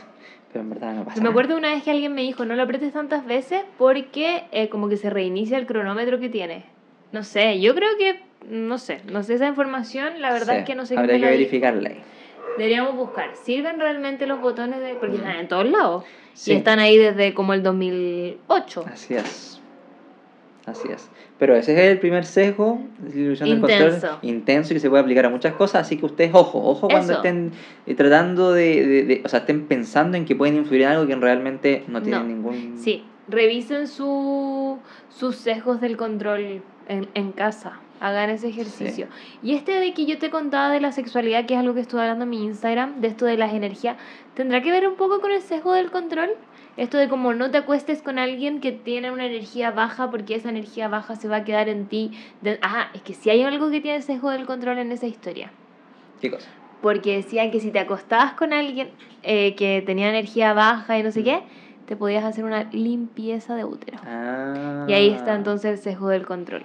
Como, mira, yo que creo en estas cosas mágicas o, no sé, como le quieran llamar ustedes, yo les digo mágica, así que entiéndanse por ahí. Mm. Eh, te digo que si tú te acuestas con alguien que tiene una energía negativa, que tiene depresión, que está no sé qué, esa energía suya te va a quedar a ti dentro durante siete mm. años, porque eso es algo que decían estas personas.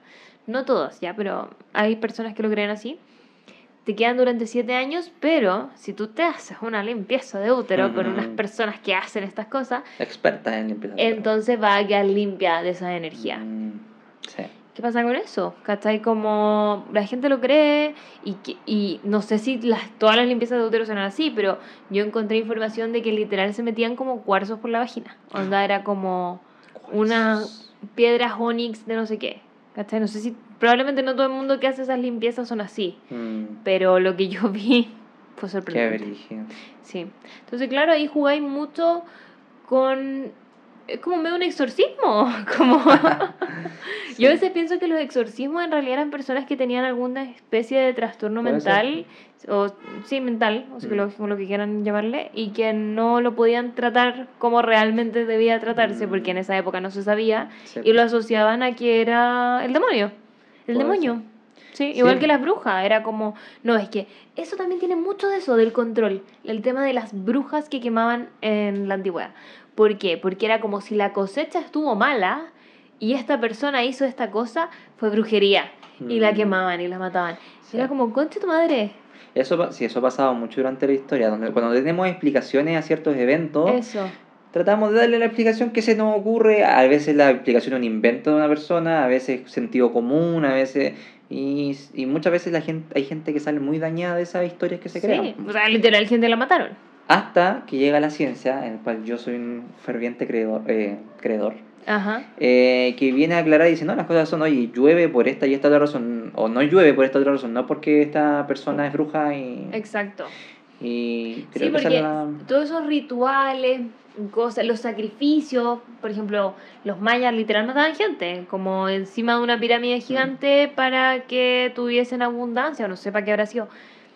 Como que desde esos tiempos la gente se atribuye, y muchas personas que hoy en día probablemente están escuchando esto, y, y gente que no escucha esto también, deben ver hacia atrás y creer como las quemas de bruja eran una wea, el, los sacrificios que hacían la, la culturas antiguas también eran algo tonto y como que no tiene nada que ver y no sé qué.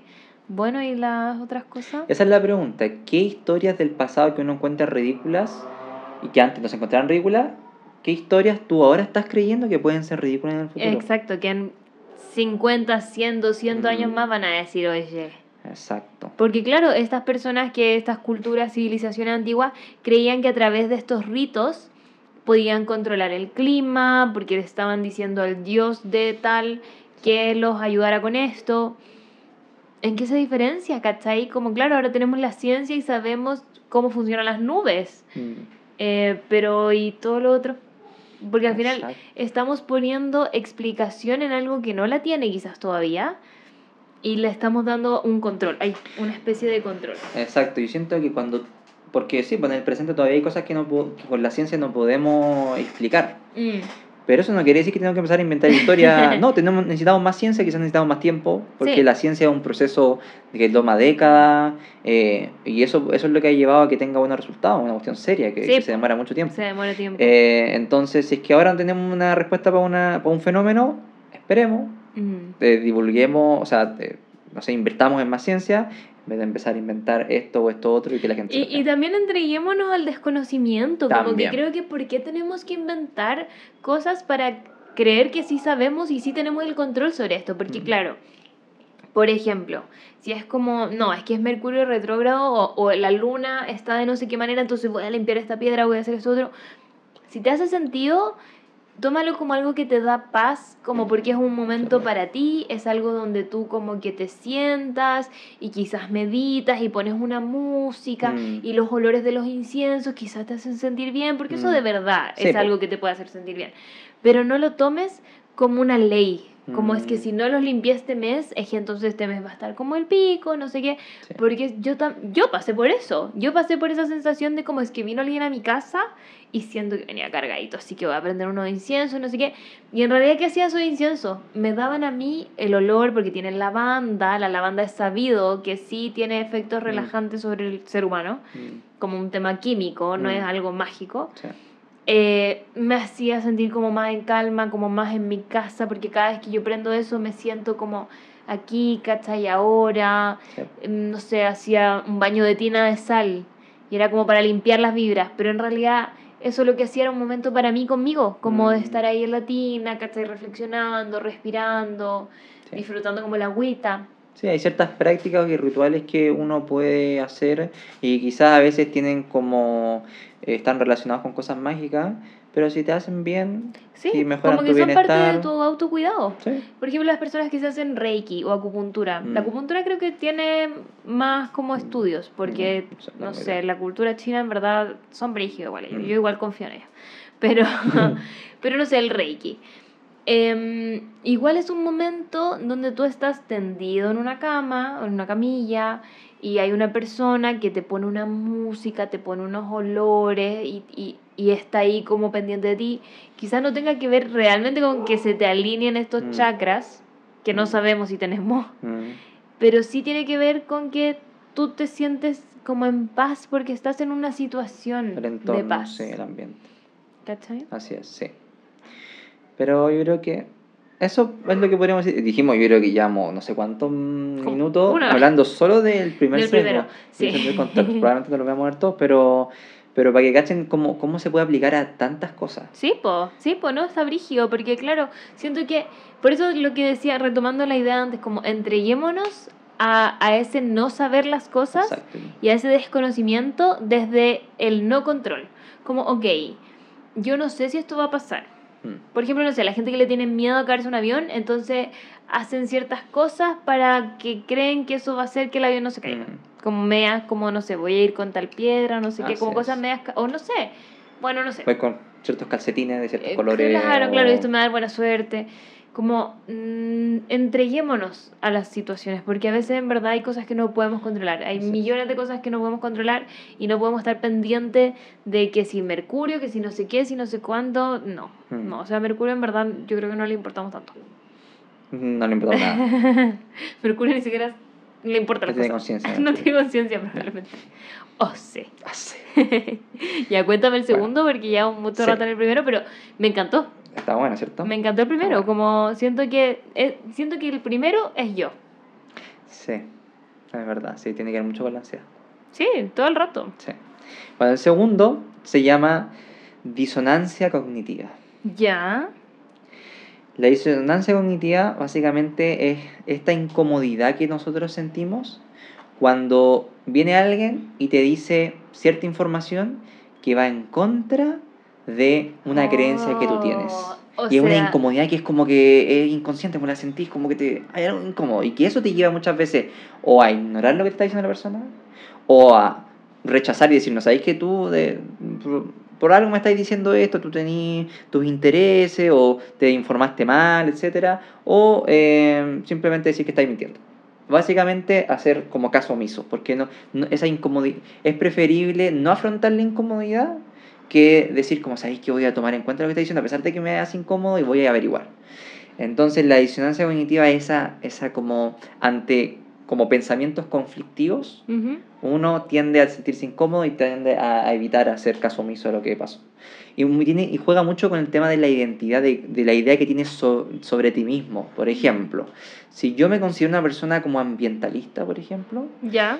Y esa es, un, la- un- es como, como siento que la gente me ve y cómo me veo a mí mismo, y tengo esa creencia de que soy, soy ambi- ambientalista, y después me doy cuenta, llega alguien y me dice, ¿sabes que tú eres ambientalista y todo? Pero, no sé, eh, consume, consumes un producto que le hace súper mal al medio ambiente, por ejemplo.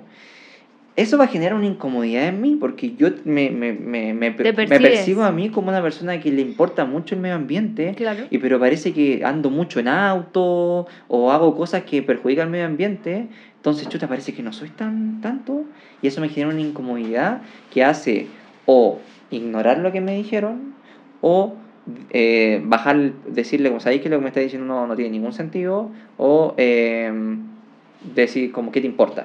Básicamente darle no afrontar la incomodidad.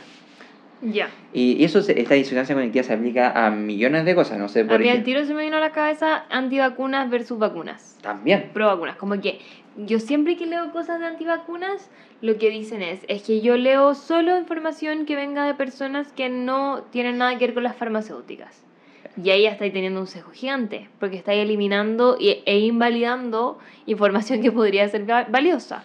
¿Cachai? Sí, es que aquí se mezclan dos cosas, la disonancia cognitiva con lo- algo que tú estás diciendo que es el sesgo de la confirmación. Son dos cosas que están muy relacionadas. Ajá. La disonancia cognitiva tiene que ver con esa incomodidad. Ah, es como la parte 1. Es como la parte uno, que es la desincomodidad, y eso te lleva muchas veces al sesgo de la confirmación, que tiene que ver con que si a ti te presentan evidencia que respalda tus creencias, la vas a aceptar. Claro. Si, si te presentan evidencia que va en contra, por ejemplo, que la, la- no sé, un científico dice no, las vacunas son buenas, y yo soy una persona que no cree en las vacunas, yo voy a decir, no, sabéis que esa persona debe estar alineada con la farmacéutica, debe o ser sea, vendida. hay un doctor que se llama el Dr. Greger. Dr. Reagan. alabado, alabadísimo y amadísimo por el mundo vegano por mucho tiempo, Mm. porque él habla sobre la alimentación basada en plantas, Mm. tiene un libro increíble también. Entonces siempre fue como lo, lo vegano, las Mm. plantas, no sé qué. ¿Qué pasó ahora para el COVID? El año 2020 creo, eh, él dijo como que estaba a favor de la vacuna, como Mm. que él veía en la vacuna como algo bueno. Estoy casi segura que fue él, pero si no, bueno, alguien me corrige. Y se fueron en la mala y le dijeron, te vendiste. Te ven. Te vendiste al sistema, este one se vendió, es que esto ya no es lo mismo. Mm. Y lo invalidaron por completo, a pesar de que era alguien a quien tenían en un altar, alguien Sí. que les entregaba la información que les confirmaba lo que ellos creían. Así es. Que era esto de que la alimentación vegana era posible, que era súper buena, que era mejor, que podía curar enfermedades. Todas esas cosas que te dicen los veganos Sí. no todos los veganos, pero los que son como Mm. más plant-based Sí. y la cuestión. Eh, al momento en que este weón se puso de cierta manera del otro lado, como diciendo como las vacunas sirven, se le fueron en contra. Sí. Y como no, es que te vendiste al sistema. Es que hay una creencia muy fuerte ahí detrás de la gente de antivacuna, que es que las vacunas de verdad no están haciendo daño. Mm, Y si llega una persona que sí, tú, tú respetáis, eh, pero te viene a cuestionar esa creencia, no, genera cierta incomodidad y después tú decís, "Mm, no, yo rechazo esa... Pero ahí, por creencia". ejemplo, claro, están las personas que, no sé, lo deben haber seguido a él. Pongamos el caso de él. Lo seguían a él y quizás que estaban en la duda, yo creo que Sí. usan esto y confirman que las vacunas son buenas. Pero las personas que están como creyendo fielmente de que las vacunas son algo de la farmacéutica, al toque, no. O sea, No. tú que me viniste durante todos estos años diciendo cosas que me parecían bien, ahora me dices esto, anuló todo tu Mm. profesionalismo y todo, porque Sí. al final, al tú anularlo a él, está igual, anulando todo lo que te dijo todos estos años, po. Sí, po. Porque es como, si es tan bueno y tan bacán, inteligente y, y súper profesional, ¿por qué no le creí esto, pero sí le creíste todo esto otro año? ¿Y por qué ahora no eliminas toda esa otra información? ¿Por qué no la anulas? Sí, pero esa persona no, esa persona omite esa Claro. parte, se queda con lo anterior, pero solo se enfoca en, Sí. esta, en esta parte de la vacuna. Ahora también está esta, esta especie de... Cuando tú, tú eres una persona, por, estamos agarrando el tema de la gente que no está contra la vacuna, pero esto se puede, para los terraplanistas, por ejemplo, También. sobre todo la- las teorías conspirativas, tú, tú eres una persona...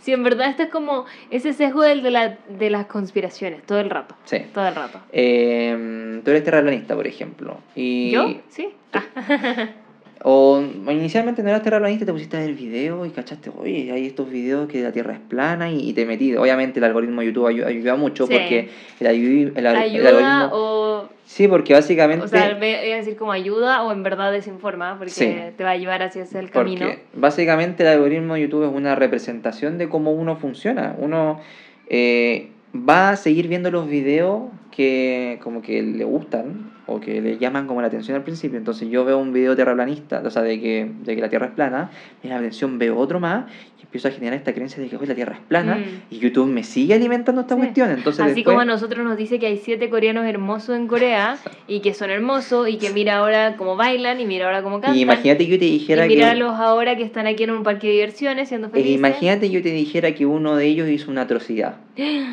¿Qué pasaría? Yo solo lo perdono. ¿Solo perdona? ¿O, inicial, o inicialmente sería una negación? Ah, sería, no, es que no, no creo que sea, yo creo que o fake Hoy news. Día me pasó algo. Como yo hablan en coreano, ¿Mm? las, las fanáticas o la gente puede poner el, subtítulo, de lo que quiera y uno si no sabe coreano eh, puede, tiene que elegir creer nomás. yo a ah, veces elijo creer porque es como qué sé yo de coreano, yo no sé. Entonces veo lo que pusieron y ¿Mm? chao. Hoy día me salió un video que era de Jimin, que es uno de los de BTS, que salía eh, diciendo en una entrevista, todo esto supuestamente estaba todo en coreano, pero le ponían el subtítulo como, no, yo no tengo polola, me están asociando a esta cantante de K-pop, pero nada que ver, como no tengo nada que ver con esto, no sé qué. Y después salía como el Jimin supuestamente en el concierto de esta galla, porque ni siquiera mostraban que realmente era ese concierto, esa escena, ¿cachai? Simplemente era Jimin en un concierto y salía la galla cantando y ponían como la letra de la canción de la galla y decía como ¿por qué me niegas? y no sé qué, como ya ahora no te pesco, bla bla bla. Y Jimin como con cara muy incómoda. Y ponían como esto sucedió no sé qué. Y yo me lo creí. Yo dije como claramente esto es verdad. Y me tuve que meter a los comentarios para leer que la gente que sabía coreano dijera como, esto no es cierto, Jimin no dijo nada de eso en esa entrevista, como no está diciendo eso. qué risa. Yo le creí, yo creí esa teoría de la conspiración. Sí, bueno, entonces tú, persona terraplanista, te, ya te metes en el mundo terraplanista y empezás a contactar a otras personas que están juntos descubriendo este misterio, que todos están engañados acá y nosotros estamos descubriendo la verdad. A todos, despertando. Sí, hay que despertar. Siempre dicen, despierta. Hay que, despertar. Abre los ojos. Entonces se genera un, un sentido de comunidad donde te empezáis a hacer amistades. Ahí. Entonces empezáis a conocer nuevas personas, empiezas a ser parte de tu vida. Y eso es como una especie de, como que inviertes tu identidad ahí.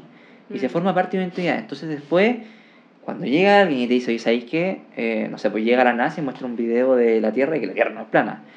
Eso afecta no solo tu creencia de que la Tierra es plana, sino también tu, identidad, como lo que tú sentís que tú eres parte de una comunidad de personas que todos creen en estas narrativas que están ahí, como que la Tierra es plana y que y cuando esas narrativas se repiten mucho, por ejemplo, también en el tema de, la, de las vacunas no sé, por el chip que... que claro, el 5G que eh, ya lo tenemos activado claramente nosotros, porque nos pusimos tres vacunas. Y aquí otra, juega otro, otro seco que lo voy a mencionar muy cortito porque lo puse acá, que se llama el efecto de la verdad ilusoria, que significa que cuando tú tienes un, una afirmación que es falsa, y que la gente como que al principio cree que puede ser un poco falsa, no tiene muy claro, y se repite muchas veces, la gente las cosas muchas veces, empieza para ello a ser verdad. Es como el efecto Mandela. ¿Cuál es el efecto Mandela? El efecto Mandela es, que tú crees que algo es así y, y, en verdad no es así. Como que en tu cabeza tienes una imagen de que esto es de esta manera y todas las personas, no sé si todas las personas, pero muchas personas creen lo mismo. Por ejemplo, el típico ejemplo es si el, el mono del Monopoly, o sea, el dibujito de Monopoly tiene monóculo o no tiene monóculo. Ah, y con Looney Tunes también. Con Looney Tunes también, de cómo se escribe Looney Tunes. O de Pikachu, si tiene como una cosa en la cola. Y siempre la gente responde, o no sé si siempre, pero muchas veces responden de una manera, pero en verdad no es así. ¿Y por qué se llama el efecto Mandela? Porque Mandela mucha gente pensó que estaba muerto cuando todavía no se había muerto. Puede, puede ser Porque que creyeron que lo habían matado antes. Ya, quizá, quizá eso de, la, de Mandela y quizá el efecto también tiene que ver con esto de la verdad ilusoria. No sé si se habrá repetido tantas veces, quizás sí, para que después la gente termine creyendo que es verdad eso. Eh, esos son como los creepypasta. ¿Cómo no? Como los, Hay gente que termina como el chupacabra. El chupacabra, sí. ¿Cachai? Es como, no, pero es que yo lo vi. Y después es como, no, pero es que tal persona lo vio. Exacto. ¿O no? Como que es medio así. Por ejemplo, hay un ejemplo que, que vi en internet. Trump, en un momento en la pandemia, él dijo que había cierto, cierto compuesto químico que, que, era, que era efectivo para tratar el COVID. No había ninguna evidencia de nada. Simplemente él se lo ocurrió y lo puso. Como que dijo que había que comer cloro. Exacto. Ya. Era parecido, creo, hidroclorixin. ¿Hipoclorito? No, se No. llama hidroclorixina, Ah. algo así se llama. Bueno, el tipo lo dijo y lo repitió tantas veces que la gente creía que era verdad. Claro. Y la gente empezó a comprar como loco. Bueno, eso, por ejemplo, la campaña de Cast, un poco que se basó en eso respecto a Boric.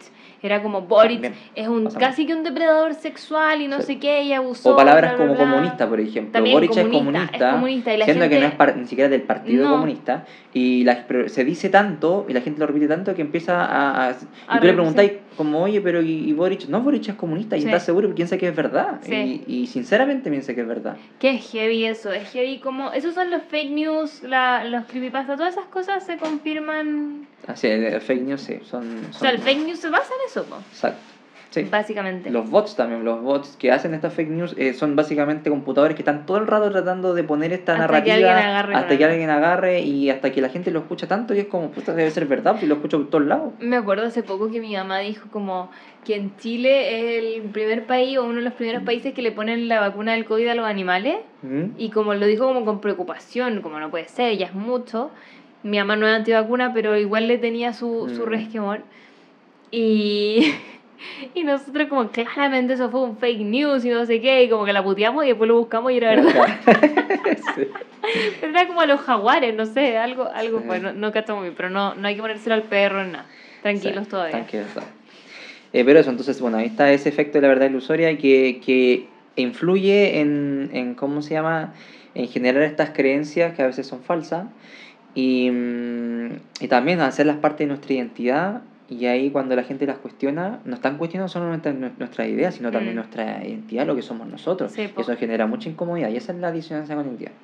Brigio, a mí me pasó, por ejemplo, con el tema de ser vegano. pues, Como que cuando yo me hice vegana, me hice un Mm. grupo de amigas veganas, entonces todas era como hacia el mismo lado.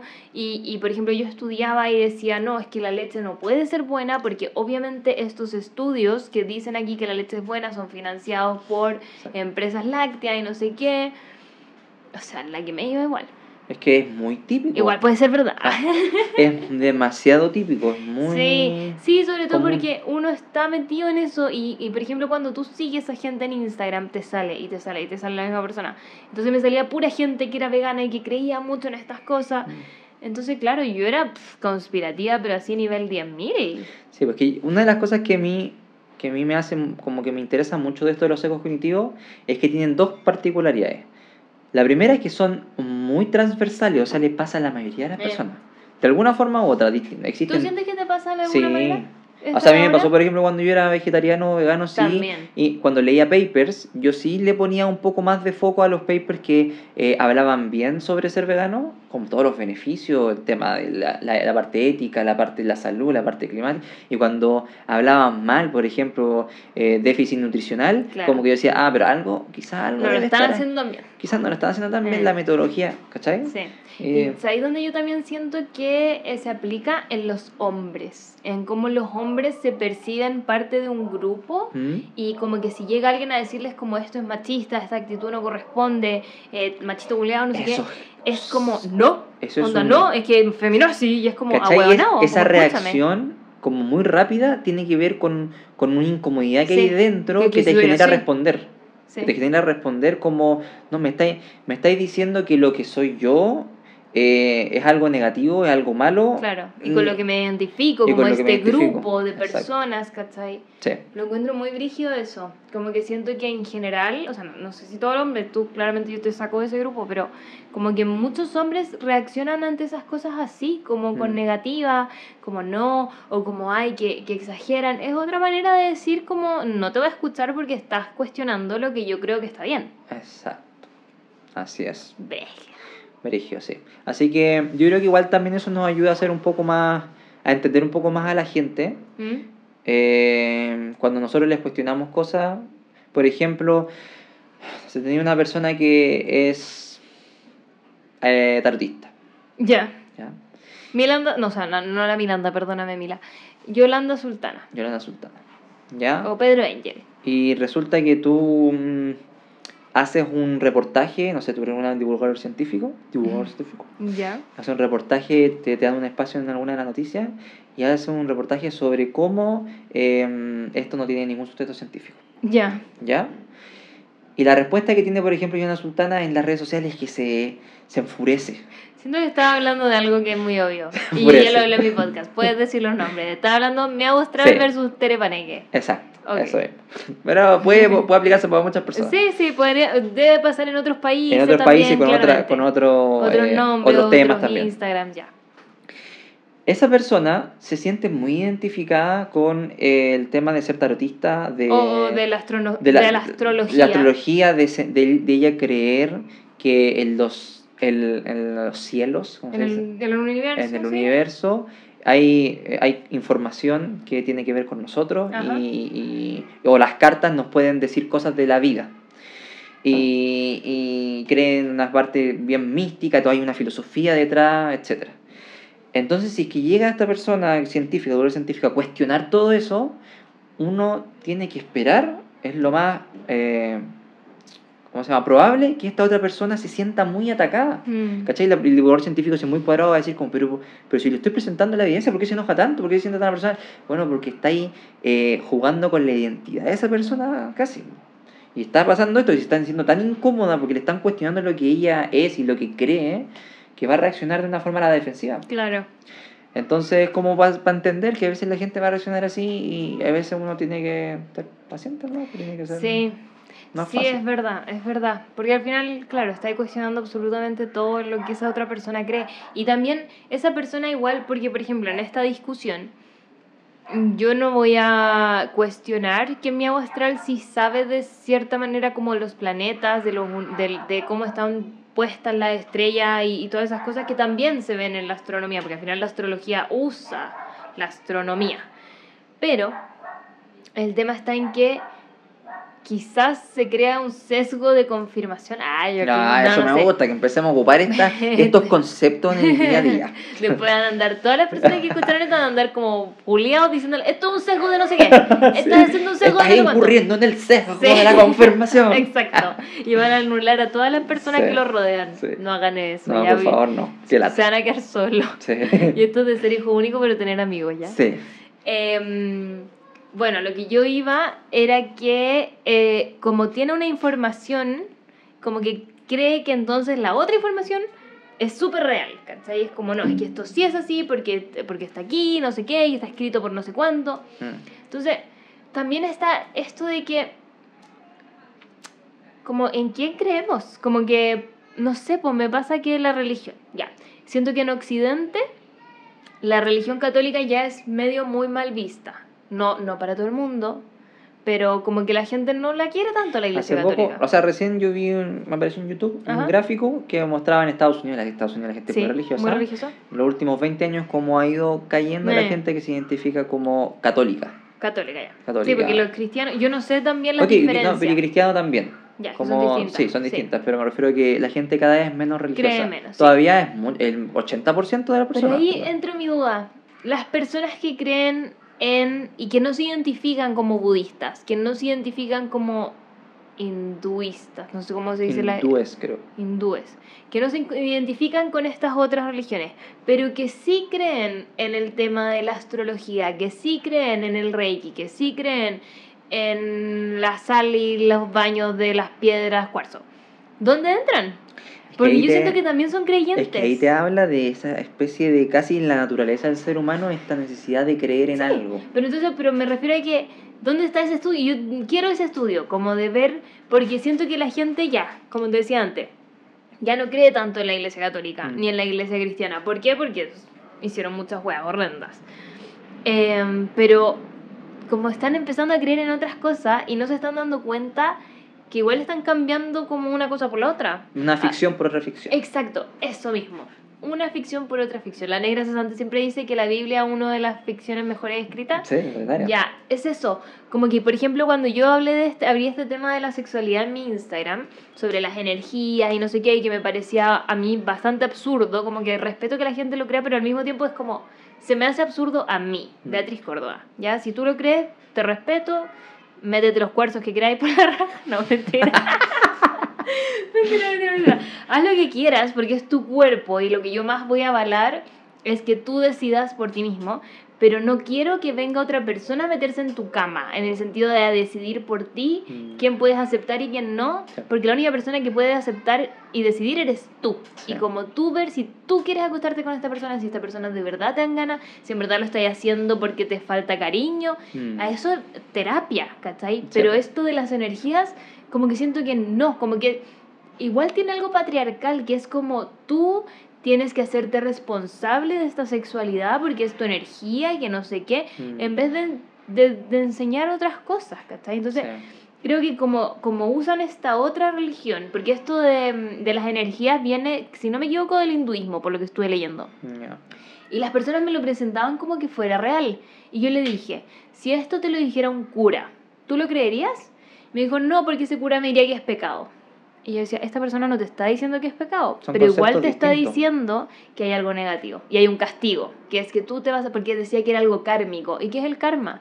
También es un castigo, es la manera en la que tiene esta otra religión de presentar presentar. ciertas cosas. Sí, cierta- hay ciertas nociones que son transversales a las religiones o a las o distintas Mm. creencias, pero que se presentan de manera distinta. Cosas como el castigo, como... Bueno, por ejemplo, y también hay muchas cosas que se inventan para mantener el control de las civilizaciones y eso es algo que está estudiado y es sabido. Por ejemplo, se cree o se, o se ha estudiado que la, la religión budista, si no me equivoco, no consumen carne de vaca porque la India es un país tan pobre que mantener vacas es carísimo y no se podían mantener, no, no podían darse como el lujo de estar matando vacas porque para engordar una vaca es mucha plata y no sé qué. Entonces la, en la religión metieron como esto pues. es sagrado. Y entonces así no se comen a las vacas y no Sí. tienen ese problema. Pues tiene sentido, o sea, si te paráis en ese momento histórico y obviamente estas religiones se van construyendo ¿A se a medida que pasa el tiempo, no es como que de repente cayó, porque no, no es que del cielo cayó algo y aquí está toda la religión, Claro. no, se va creando de a poco y se va Ah, creando no en un con- escrito en una piedra arriba de un monte.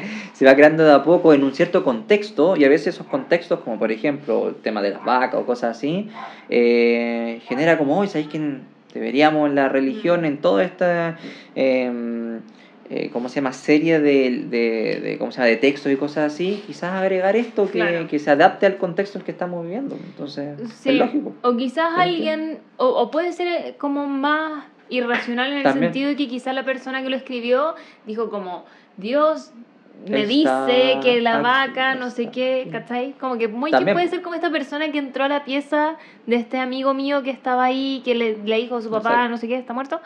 Eh, muy que puede ser eso, como que Sí. se pasó el rollo, pero en verdad esa persona estaba pensando en, en- en el bienestar de la humanidad, Así de es. su civilización. Así es. Sí, igual es medio, es medio deprimente cuando uno lo plantea así, ¿o no? Como que... mm, Porque son cosas en las que la, la humanidad ha creído durante tanto tiempo. Es que sí, yo creo que uno, por ejemplo, la religión, uno puede enfocarse en la parte de, de la parte de ficción, como el, el- la Tierra se creó hace, no sé, 5.000 años, no sé cuándo, cuánto dice la Biblia, lo cual no es cierto, eh, o distintas cosas que no son verdades eh, de manera como, no son hechos, no son hechos. Pero la religión no es solo eso, no es un conjunto de cosas que fueron inventadas, sino también hay una especie de filosofía detrás, una especie de, por ejemplo, los mandamientos o, o cos- cosas que... Porque hay mucha gente religiosa que es muy buena, ¿por qué? Porque Sí. ahí sacaron como quizás las partes, los aspectos positivos de la, de la Biblia, eh, sumado a, no sé, la comunidad que se generó, con, no sé, el, eh, enseñanzas del Padre Hurtado, por ejemplo, cosas... Porque El padre Hurtado. Sí, cosas, cosas como cosas positivas que forman parte de lo que para ellos es la religión, para ellos es creer. Si tú crees en Dios, es solo un aspecto de la vida religiosa. Mm. También están otras cosas, que son como el, el ser, el amar al prójimo. Pero hay cachado que todas esas cosas vienen desde un castigo. Todo eso viene como desde que si no lo haces... Es que yo no, yo no, no he vivido, no sé cómo se dice, no he vivido, ¿sí? No No, he sé. vivido la religión desde adentro como para Ah, saber si no, es no, que... no, pero me refiero a que inicialmente, como quizá la gente hoy en día ya no lo toma así, pero que me tampoco he a leído la que- Biblia como ah, para decir que cada vez que eh, se decía que había que amar al prójimo era porque si no te iban a castigar. No, no, no sé si siempre fue así. No, pero siempre era como para poder entrar al cielo. Como Pues, yo que pedía imagino. por los chinos que se estaban levantando. Ahí habría que preguntar a un experto. Sí, esa es la, una sí, como que yo- quiero mucho invitar a alguien a que me cuente ser. sobre eso, porque siento que es brígido igual. Siento, yo personalmente desde lo que he visto, como que siempre muchas cosas son desde el castigo Y míralo también como nuestra civilización actual, las leyes. Sí, ¿Por pues qué el hay humano tiene leyes? eso. tiene Como, eso. porque si no la gente sería una mierda. Sí, tenemos Entonces esa tenemos, naturaleza media- tenemos que escribir en un puto papel que no puedes matar a alguien para Mm. que no lo mates. Y aún así hay gente que lo hace igual. Entonces, Mm. ¿cómo es eso? ¿Por qué tenemos que estar como frente a castigos para funcionar? Parece que es parte de nuestra naturaleza. Pero es heavy igual. Es- sí, como es- es vivir brígido. amenazado. Es brígido, sí. Ya, Así es. cuéntame otra cosa. Bueno, te cuento otra cosa más que un efecto o sesgo. Eh, a veces no son estos, no son sesgos como específicamente, pero sí hay sesgos relacionados. Este se llama el efecto Barnum o Forer, que es el, este efecto que habló El La- efecto Forer. el, la Tere Panek. La Terepaneque, sí. Que lo voy a. porque quizás mucha gente no lo no, ya lo conté la vez pasada. Pero cuéntame igual. Ah, ya. Que esta idea de creer que información que es súper genérica, muy general, se aplica específicamente a nosotros. Eso es el horóscopo. Y el horóscopo es el gran ejemplo del efecto Forer. Existen otros ejemplos, pero que no son tan como claros, entonces preferí con el horóscopo. O sea, el horóscopo te da una información súper genérica, eh, muy general, que se podría aplicar a todas las personas de tu familia, pero por alguna razón tú eh, dices, esta parte, esta parte, esta parte se aplican tanto a mí que debe estar en lo correcto este horóscopo. Yo soy Tauro, los Tauros son así. Y Igual tú eres bien testarudo. ¿Qué querés que te diga? Estaba empezando a caer en el efecto. Porque si hiciéramos un análisis estadístico de todas las personas que son Tauro, hiciéramos un eh, test de personalidad y, y podríamos ver que estadísticamente no hay significancia, como se le llama, que no Mm. eh, Habría que verlo, po. habría que verlo. Pero tú me habías contado un, de un estudio que se hizo. ¿O no fuiste tú? No, no fui yo. ¿No fuiste tú? ¿Quién fue? No eh, creo que lo viste de Ah. la tele. ¿O no fue el Germán? No, fue, el Néstor. No, fue el Poro de la Pipi, creo. El pololo de la pipi. Bueno, él nos contó que hay un estudio que se lo hubiese pedido porque pensé que lo traías tú, porque pensé que tú me lo habías dicho, donde le hicieron test de personalidad a las personas, a un Mm. grupo de personas, y les hicieron las mismas preguntas a un grupo grande de personas y les entregaban el mismo, la misma respuesta, pero como a distintos grupos la misma respuesta a pesar de que, que hayan respondido cualquier cosa, Sí. onda, todos respondieron cosas diferentes probablemente y les daban la misma respuesta. Y se vieron, hicieron tres situaciones. A un grupo le entregaban respuestas donde todo era más orientado hacia lo positivo, Mm. como que tenía muchas cosas positivas, como eres creativo, eres no sé qué. Y después les preguntaban qué tan identificado te sentiste con esto y la gente ponía un porcentaje más alto. A otro grupo le entregaron más cualidades negativas Mm, y a, esa, a esas personas pusieron que se sentían menos identificados. sea, Y a otro grupo creo que lo pusieron como entre medio y era como que se sentían muy identificados, pero solo como que tomaban las cosas positivas y Mm. las cosas negativas como que no Sí. las pescaban.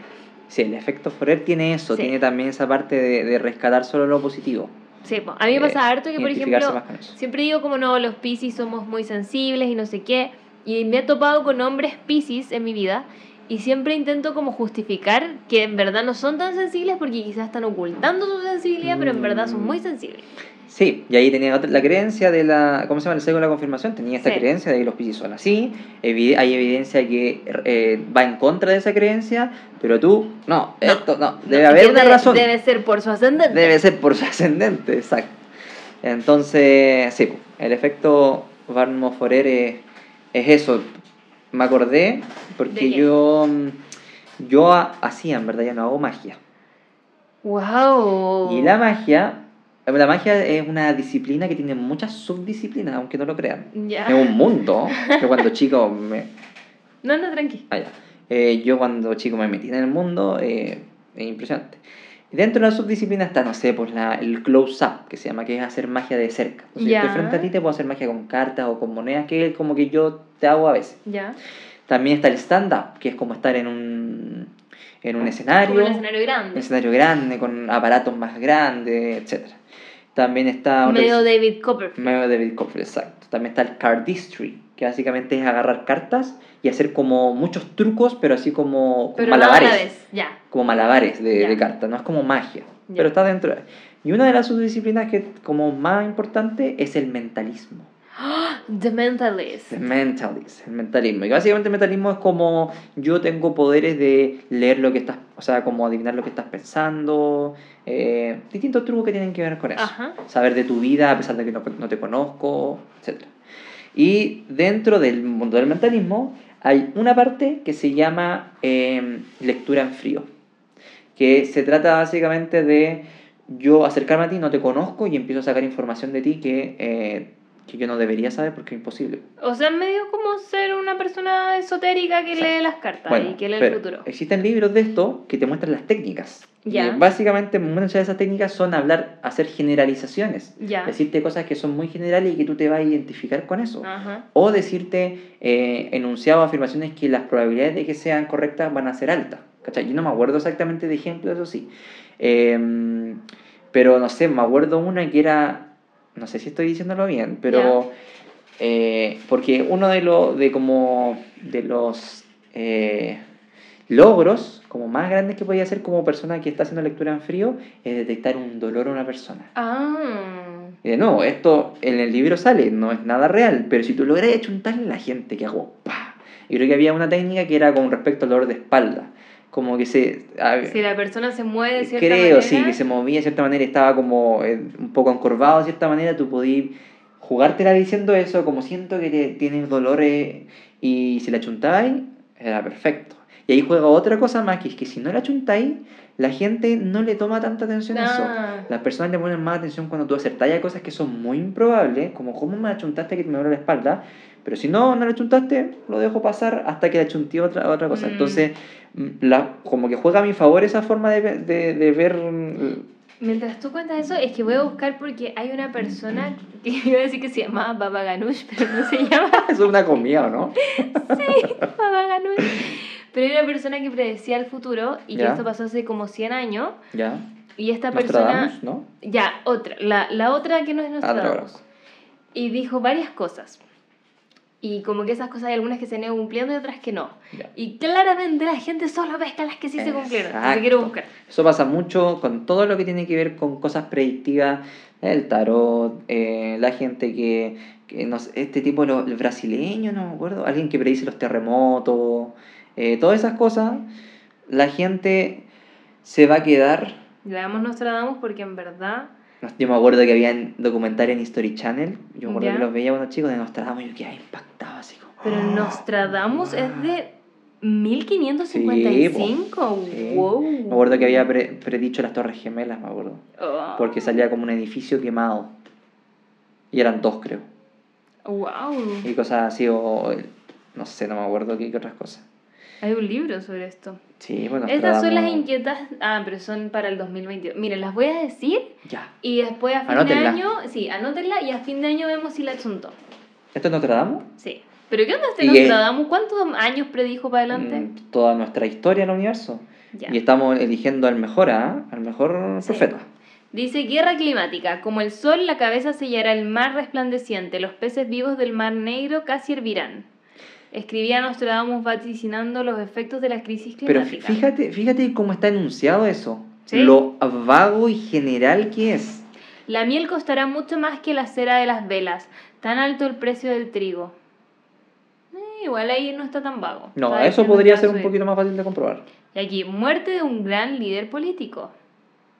Ya, pero eso es algo que puede ser muy probable. En verdad es muy probable porque hay muchos líderes políticos. Muchos líderes políticos y depende de qué, de, de tus, qué, qué crees Bueno, tú se que murió la vieja. Ah, no, pues se murió la vieja. Por eso, entonces, para ti, ¿quién es gran líder político? ¿Qué, con- qué Mm. consiste en gran y qué no? Mira, la gente empieza a hacer eh, opciones, porque claramente Nostradamus no dejó un nombre y puso Ah, sí, esto. po. Entre las opciones barajadas, todo apunta que podría ser Isabel II, o sea, la reina Isabel, Joe Biden y Kim Jong-un, el de Corea. Joe Biden está viejito. Entonces, Sí, y la reina Isabel claramente como que, bueno, había gente que predecía que la vieja se iba a morir, la vieja Lucía se iba a morir y no se murió hasta recién el año pasado, entonces... Y dice, no está claro... ah, cl- la gente empieza a ponerle connotación a Nostradamus que yo creo que él, si es que se puede revolcar en su tumba, lo está haciendo. Porque aquí dice, no está claro si por una actividad terrorista o como consecuencia del coronavirus. Es como literal podría darle un ataque al corazón nomás, como la señora Isabel tiene como 10.000 años. exacto. Aquí hay otra. Caída de la Unión Europea. Espérate, ¿en la época de Nostradamus existía No, la. Unión Europea? No, no existe. sí, fue en 1555. Es que por eso quizás estaba enunciado de una forma en donde la gente interpreta que se sí, refería a la Unión dice. Europea. Templos sagrados del tiempo romano rechazarán los cimientos de su fundación. Eso fue lo que dijo. ¿Cachai? La gente dice, ah, esto de. No, esto significa. Como que trata de ver el presente, trata de ver el presente y tratar de asociarlo con, con, esa, con ese enunciado. Mira aquí dice, en el pasado Nostradamus ha acertado múltiples predicciones alarmantes, el ascenso de Hitler al poder, las Ujú. bombas atómicas de Hiroshima y Nagasaki, los atentados del 11 de septiembre, el asesinato de Juan Pablo I o el asesinato del presidente John Ahora, F. es brígido porque si tú te metías a, lo- a- la predicción, entre comillas, tú quedas impactado porque si decís como, chucha, se parece demasiado. O sea, ¿Sabes qué buscar? Predicciones búscala. de Nostradamus que no se cumplieron. O primero que, No, porque no se cumplieron, porque quiero... es que primero era que se cumplieron para que la gente, para que porque la gente... po, ya dije lo de las Torres Gemelas, la, ah, no, pero es que asesinato cómo de estaba enunciado, eso quiero decir. Ah. Porque, porque ponen una foto y el, Aquí, él mira, aquí hay enuncia. una. Dice, Nostradamus, ¿cuáles de las profecías se han cumplido y cuáles no? Eh, a ver. ¿Estará de tu, Hitler ahí o no? Yo creo que cuando uno escucha la de Hitler, Hitler- aquí está. Ya dice, la subida de poder de Hitler, coincidencia, ya, esto fue lo que él dijo. De lo más profundo del occidente de Europa, de gente, de gente pobre un niño nacerá, Mm. que por su lengua seducirá a las masas, Sí. su fama o en el reino de Oriente más crecerá. Bestias feroces de hambre, eh, era poeta. Era poético. Bestias feroces de hambre, ríos tragar. La mayor parte del campo contra Gister estará. En jaula de hierro del grande hará llevar, cuando nada el hijo de Germano observará. Bueno, dijo hijo de Germano, Alemania, Ya, eh, pero- las bestias, no sé. No sé, no, no me entendí la mitad de lo que dijo porque es muy poético su lenguaje, pero, pero podría ser. pues, Claro, aquí dice vale destacar que el relato de Nostradamus hace referencia a un dictador catastrófico que no necesariamente era sanguíneo líder del Tercer Reich, más allá de hablar del territorio germano y la expansión de su fama en el Reino del Oriente. ¿El rein- en, ¿Hitler fue famoso en el Oriente? ¿O tuvo como algún tipo de...? Mm, puede ser, no sé, no sé tanto de historia, la Mm, verdad. Yo tampoco. Está raro. Bombas atómicas. Lo que dijo fue, cerca de las puertas y dentro de dos ciudades habrá dos azotes como nunca vio nada igual. Ya, eso está Es- medio serio. Eso está brigio. Hambre, dentro de la peste, por el hierro fuera, arrojados, pedir socorro al gran Dios inmortal. Ya, sí. Entonces, ¿cachai? Que cuando... Igual como lo pone medio poético, como que la gente puede dar la interpretación que quiera. Por eso, a eso me refería yo, pero ciertas predicciones como que uno siente que calzan más, a pesar de que son muy abstractas. Por ejemplo, esas dos, no sé qué decía, dos, dos cuestiones de... Dos, ¿Qué decía? Do- dos azotes. Dos azotes y como uno el tiro piensa... "Oh, Dentro de dos ciudades habrá dos atómicas". azotes, como nunca vio nada igual. ¿Cachai? Entonces uno le pone demasiado peso a eso que parece que le achuntó, entre comillas, que no le Mm. achuntó. Y todas las otras cosas que o no le achuntó que son muy vagas, las deja de lado. Y aparte que habían tantas ciudades que no sé, podrían haber sido atentados políticos, como la dictadura, no sé, como Sí. que hay tantas cosas que podrían haber pasado. Exacto. Así es. Aquí hay otro, el de las Torres Gemelas. Mm. Dice, 5 y 40 grados al cielo... 5 y 40 grados del cielo arderá, fuego, acercándose a la gran ciudad nueva. Al instante gran llama esparcida saltará, cuando se quiera a los normandos probar. En el fuego del centro de la tierra hará templar alrededor de Ciudad Nueva dos grandes rocas, largo tiempo harán guerra, luego Aretusa enrojecerá de nuevo el río. Aquí Ciudad no- Nueva. pero no dice que eran dos edificios, po. No, pues Dice se puede. dos grandes rocas. Dos grandes rocas. Pero dice dos grandes rocas largo tiempo eran guerra. Ah, porque después hubo guerra. Sí, porque después eh, Estados. Unidos por esa razón. Ya, pero igual es como que le estáis buscando la explicación, po. como que estáis muy forer, como buscando lo que Es que sí, pues. dijo eso- algo como medio amplio, que podrían haber sido unas piedras, no sé, de cualquier lugar. Exacto. Eso sí. Y aquí dicen que predijo su propia muerte. Wow, me gustaría hacer eso yo. Dice... tu, tu, tu, ah, no, no dice nada. ¿No? Si usted tuviera la forma de ver el futuro, es claro que en más de una ocasión le daría curiosidad saber cuál sería su posible idea de la muerte. Nostradamus no se queda atrás. El científico aseguraba que se iba a morir en 1567. Sin embargo, según portales especializados, murió en 1566. Uh, casi. Un año antes de su predicción. Vale decir que nadie como él mismo conocía su salud y podía aproximarse a su último día, al menos por muerte natural. El margen de error fue ni más ni menos de un año. ¡Bah! Son Uah. coloriendo. Le dan en el color con esto. Y aquí el supuesto fin del mundo afirmó que se iba a acabar en 1999. Y aquí estamos. Y aquí estamos. Lo que decía era, el año 1999, séptimo mes, vendrá del cielo un gran rey de espanto. Resucitar al gran rey de Angolmois. Antes, después, Marte reinará por buena dicha. Sobre, sobra decir que el planeta no explotó. Pero ¿qué pasa? Ay, yo ahora me voy a poner mística. A ver. ¿Qué pasa si en 1999, en el séptimo mes, que eso es julio, Mm. nació alguien que después va a ser el rey del espanto? ¿Te imaginas ahí? La dejo. Uh, la Cuando aparezca alguna especie de, de dictador, Veamos su fecha de Sí. nacimiento. yo soy, viste, yo soy... Nostradamusa. No, porque yo lo que hago es interpretar a Nostradamus. Intérprete de Nostradamus. Dijo que iba a haber una tercera guerra mundial en el 2006. Ah, qué bueno. Y este gallo que se sentó como con un cuaderno y se puso a No escribir sé. por 10.000 años las cosas. La verdad es que no lo sé.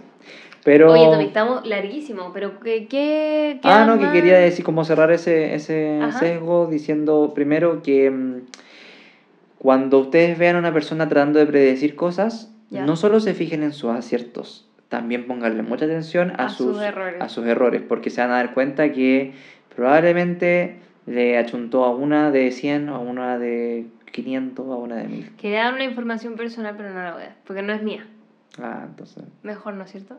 O sea, la... Ah, no. No, no Eh. sé. Eso queda, queda a tu criterio. No, porque es algo relacionado contigo. Pero no eres tú. Pero es alguien que cree mucho en estas cosas y que va siempre como a la misma persona a leerse las cartas y esa persona que le lee las cartas le ha dicho muchas cosas que no han pasado en todos estos años, Ah, ya. pero le achuntó como a una cosa y sigue yendo y es como... ¡ah! Ya, pues eso es Y aparte una- que sale caro. Ya, pues eso es una mm, es un ejemplo Sí. de lo que estoy Pero diciendo. igual entiendo que lo haga porque es como entretenido, como que Ya, bueno, sí, esa es la estas cosas son divertidas, Sí, yo es siento como que quizá- un raspe. Quizá hay gente que está diciendo en la casa como, oh, tal, el toma el latero, así Sí, como... el latero igual. Latero, cada vez que la vea dice una cuestión de otra, bueno, no, es que por esta razón no, por esta razón no. Bueno, así funciona y pues. Así funciona. y quizás, sí, pues quizás están, voy a ser más latero, están teniendo disonancia cognitiva. Eh. Porque ellos creen en esto y yo aquí tratando diciendo que no es verdad, entonces sienten esa incomodidad y dicen, ah, este buen latero. Yo creo que este podcast ya lo cortaron hace rato. Sí, puede ser. Eh, pero no, pero yo entiendo que esto también tiene esa parte divertida, Sí, entretenida, como... Por eso, de nuevo, como que respetamos que crean en esas cosas y que las Sí. sigan usando. A mí me encanta todo eso de como, hoy que tiran las cartas y como que sacáis una carta y veis como si es bonita, no sé qué. Sí. Ya, me gusta eso. De que le vaya a chuntar y que vaya a ser así, I don't know. Así es. Cuéntame, ¿hay más sesgos? Yo tenía uno, pero yo creo que podemos terminar con eso. sí. Hagamos una recapitulación de los sesgos para, para que así ustedes puedan revisar en la casa, tarea para la casa, Perfecto. vean qué cosas ustedes tienen, porque yo, eh, no por lo que me dijo el Tommy, porque de hecho, Tommy, tú me has aguantado a mí con todas mis cosas y como que tú nunca me has juzgado. No. Yo te he visto juzgar más a gente que como fuera de nuestra casa, Mm, que creen estas cosas que a mí. Como que me, me aguantaste todas mis sales y cosas que yo quería poner. E Y- incluso algunos rituales que no voy a mencionar aquí porque me dan mucha vergüenza, pero que yo tenía contigo respecto a mí para yo sentir que entonces me iba a ir bien en la vida o en las cosas que iba a hacer. exacto. Y siento que con ese respeto, yo creo que algo que también una, algo que he aprendido y que pueden otras personas tomar como aprendizaje, con ese mm, respeto tú igual has ido, O sea, yo ya me di vuelta toda la chaqueta. sí, has ido modificando esas creencias. Pero igual para mí fue porque me di cuenta que me estaba haciendo daño. Mm, ¿Cachai? Como llevo ocho años con ansiedad y recién este año me di cuenta. sí. ¿Cachai? Como que eh, fue porque de verdad escuché a esta otra persona que dijo lo de su talk y yo dije, concha tu madre, yo también soy así. Y yo lo atribuía a que solo era superstición. Mm. Y es como ya la superstición no tiene nada malo, como igual es divertida, porque no sé, a mí me encantan las cosas de Año Nuevo, comerse las 12 uvas Mm. y no sé qué, lo encuentro muy entretenido. Sí. Pero me estaba haciendo daño, po, Mm. ¿cachai? Me estaba limitando porque ya se estaba volviendo catastrófico. Entonces creo que esa es la parte importante, como Sí. si te empieza a hacer daño, si te empieza a hacer sentir mal, si te empieza a hacer sentir como esclavizado de, Mm, te enojo. ¿Cachai? Sí. Como evalúa los sesgos. Pero si en verdad te gusta porque lo encontráis choro Mm. y, y compartís con amigas hablando del tarot y no sé qué, lo encuentro entretenido. Como, imagínate la chunta que puede pasar, ¿cachai? Sí, como que es entretenido. es Sí, entretenido. cuando yo estaba, por ejemplo, raspando las cuestiones, Ajá. La pasé. Muchas gracias también por el Mm. regalo. ¿no? Está muy. Fue increíble ese regalo. Porque sí. es como la emociona. Oye, tú ibas a decir que la de la maleta de Año Nuevo entraba en uno y no, lo- no, lo- no dijimos en cuál. ¿La de la maleta? ¿De, ¿En el del control? No, era otra cosa, era lo que hablamos al principio. ¿Y Lo de las cábalas de Año Nuevo. Ah, lo del mal de ojo. Lo del mal de ojo. ¿En cuál entra el del mal de ojo? En el del sesgo del control, quizás. Porque el de la ilusión del control, porque cree que su destino está basado en lo que esta otra persona hizo.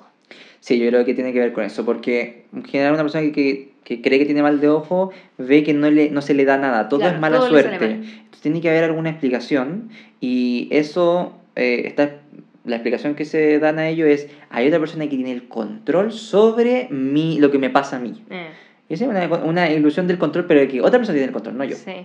Entonces se dice, ah, tengo mal de ojo, esa es su explicación a eso.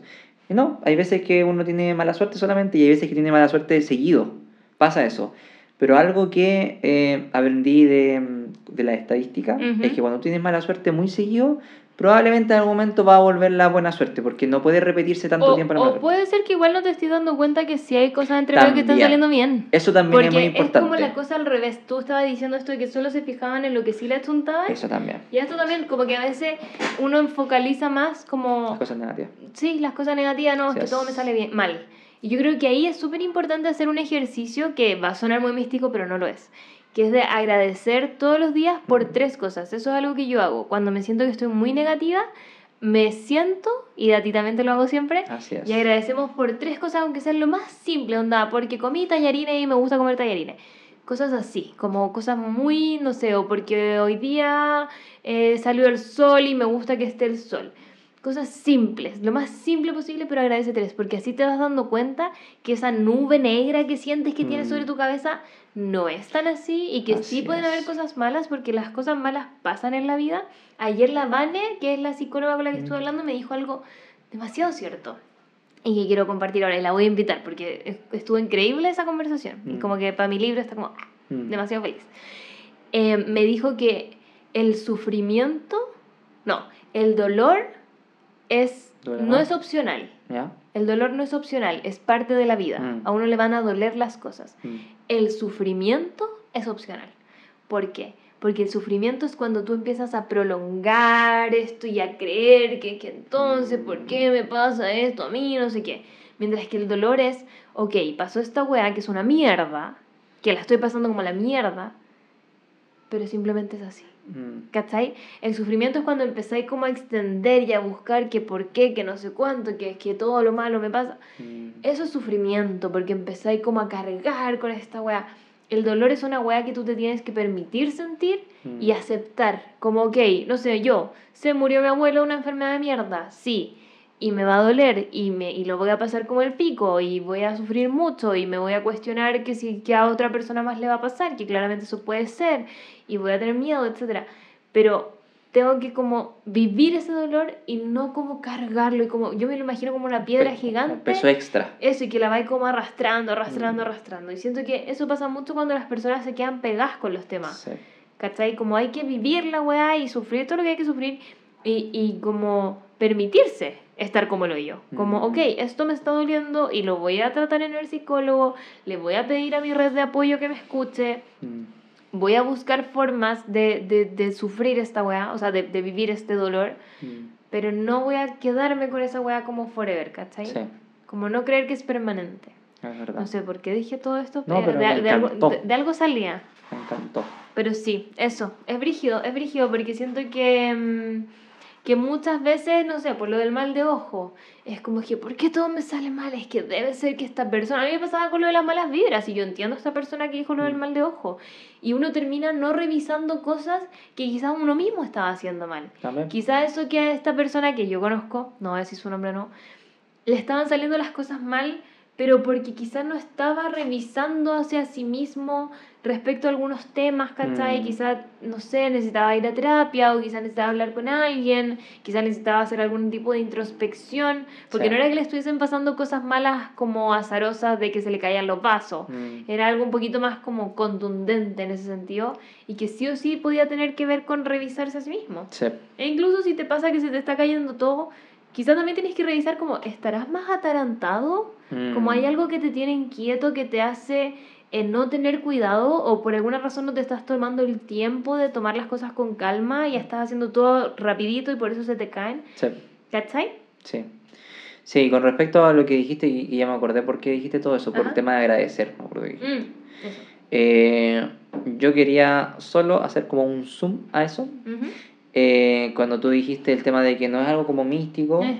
hay una disciplina en psicología que se llama la psicología positiva, Ya. ¿ya? Y que habla, con, básicamente trata de... Porque la psicología en general se ha enfocado en, en, en las enfermedades eh, mentales y el cómo tratarlas, Sí. etcétera. En cambio, la psicología positiva, que es una subdisciplina bien reciente, empezó a decir, "Ya, ¿y ¿por qué no usamos las herramientas de la psicología, las ciencias, para ver qué es lo que nos hace sentirnos bien, qué es lo que nos hace realizarnos como personas, qué es lo que nos hace ser feliz. Y uno de, la, de los descubrimientos que se han hecho en distintos estudios es que el agradecer nos hace muy bien a nuestro Mm. bienestar. Muy bien. Es Entonces, que- esto está basado en ciencia, no es como una Sí, cuestión- es que yo creo que es obvio porque te estás como poniendo tu atención y esto de poner la atención, yo siento que claro, como se mezcla con el tema de la meditación y la meditación a veces te la llevan a ciertas religiones, la meditación es algo que por ciencia ya se sabe que funciona Sí. y que no es necesario que sea algo místico, sino No. que escuchen Headspace, literal no tienen nada de místico. Hay gente Como que es atea y que practica meditación feliz y le da muchos beneficios Y. Headspace como que véanlo en Netflix, eh, escúchenlo en la aplicación. Yo de hecho uso mucho Headspace para escribir el libro porque pongo como las listas, las playlists de concentración. Ya. Y antes de partir a escribir pongo una mm, un mini meditación que tiene que es como respirar con un gato. Y el gato como Mm. que se le infla la guatita y se le desinfla la guatita. Ya. Y solo te hace respirar con el gato y después te sentáis a, a trabajar y es brígido que tu energía está pero distinta, como que Mm. estáis como concentrado, estáis mucho más tranquilo, como corporalmente, porque pasan cosas fisiológicas como que tu, tu ritmo cardíaco se estabiliza, Así es. ¿cachai? Son cosas fisiológicas que terminan afectando tu mente. Entonces, ¿a dónde iba con todo esto? Me acabo de perder. Estábamos hablando de... Del agradecer, de la, Del agradecer, ciencia. ya. El agradecer entonces también te lleva a esto de focalizar y de llevar tu atención hacia algo más positivo que hace que tu cerebro envíe señales a todo tu cuerpo y por ende te empiezas a sentir mejor. No es milagroso, No. quiero decir al tiro, no va a reemplazar terapia en caso de que ustedes necesiten, onda, yo no voy a ir a decir a una persona con depresión como, ah, sé más agradecida, que es lo que muchas veces pasa. Porque si esa es la simplificación de, Sí. de esto. Yo esto lo uso como herramienta de mi día a día o intento que sea mi día a día o cuando me estoy sintiendo como en un lugar oscuro, pero yo tengo clarísimo que yo estoy en terapia, ¿cachai? Yo estoy pidiendo ayuda y siento que eso es súper importante porque creo que el positivismo tóxico tiene, tiene esta, esta mm, como arma, como detrás, ¿cachai? Como que te apuñala por, por la espalda y es Sí. como, ya, pues, pero agradece porque eso de verdad está por la ciencia comprobado que hace bien. Y sí, pero también está, hay en que ir a ciertas, terapia. y en ciertas circunstancias.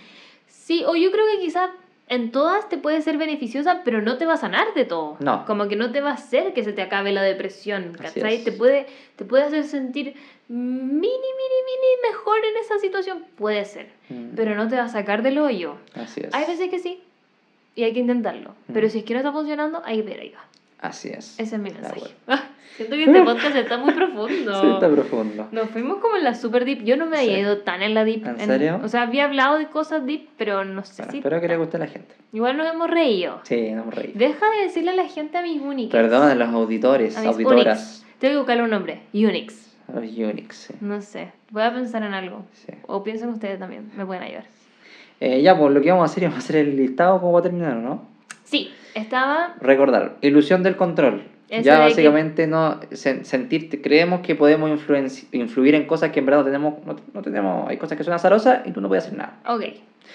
Disonancia cognitiva, la incomodidad que tenemos nosotros cuando enfrentamos información que va contraria a nuestras creencias, sobre todo a nuestra identidad. Ajá.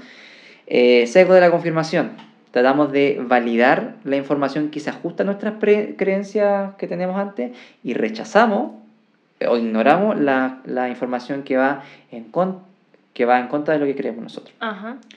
El efecto Barnum-Forer, que es cuando tenemos información genérica, pensamos que se aplica específicamente a nosotros, cuando en verdad se puede aplicar a todo el mundo.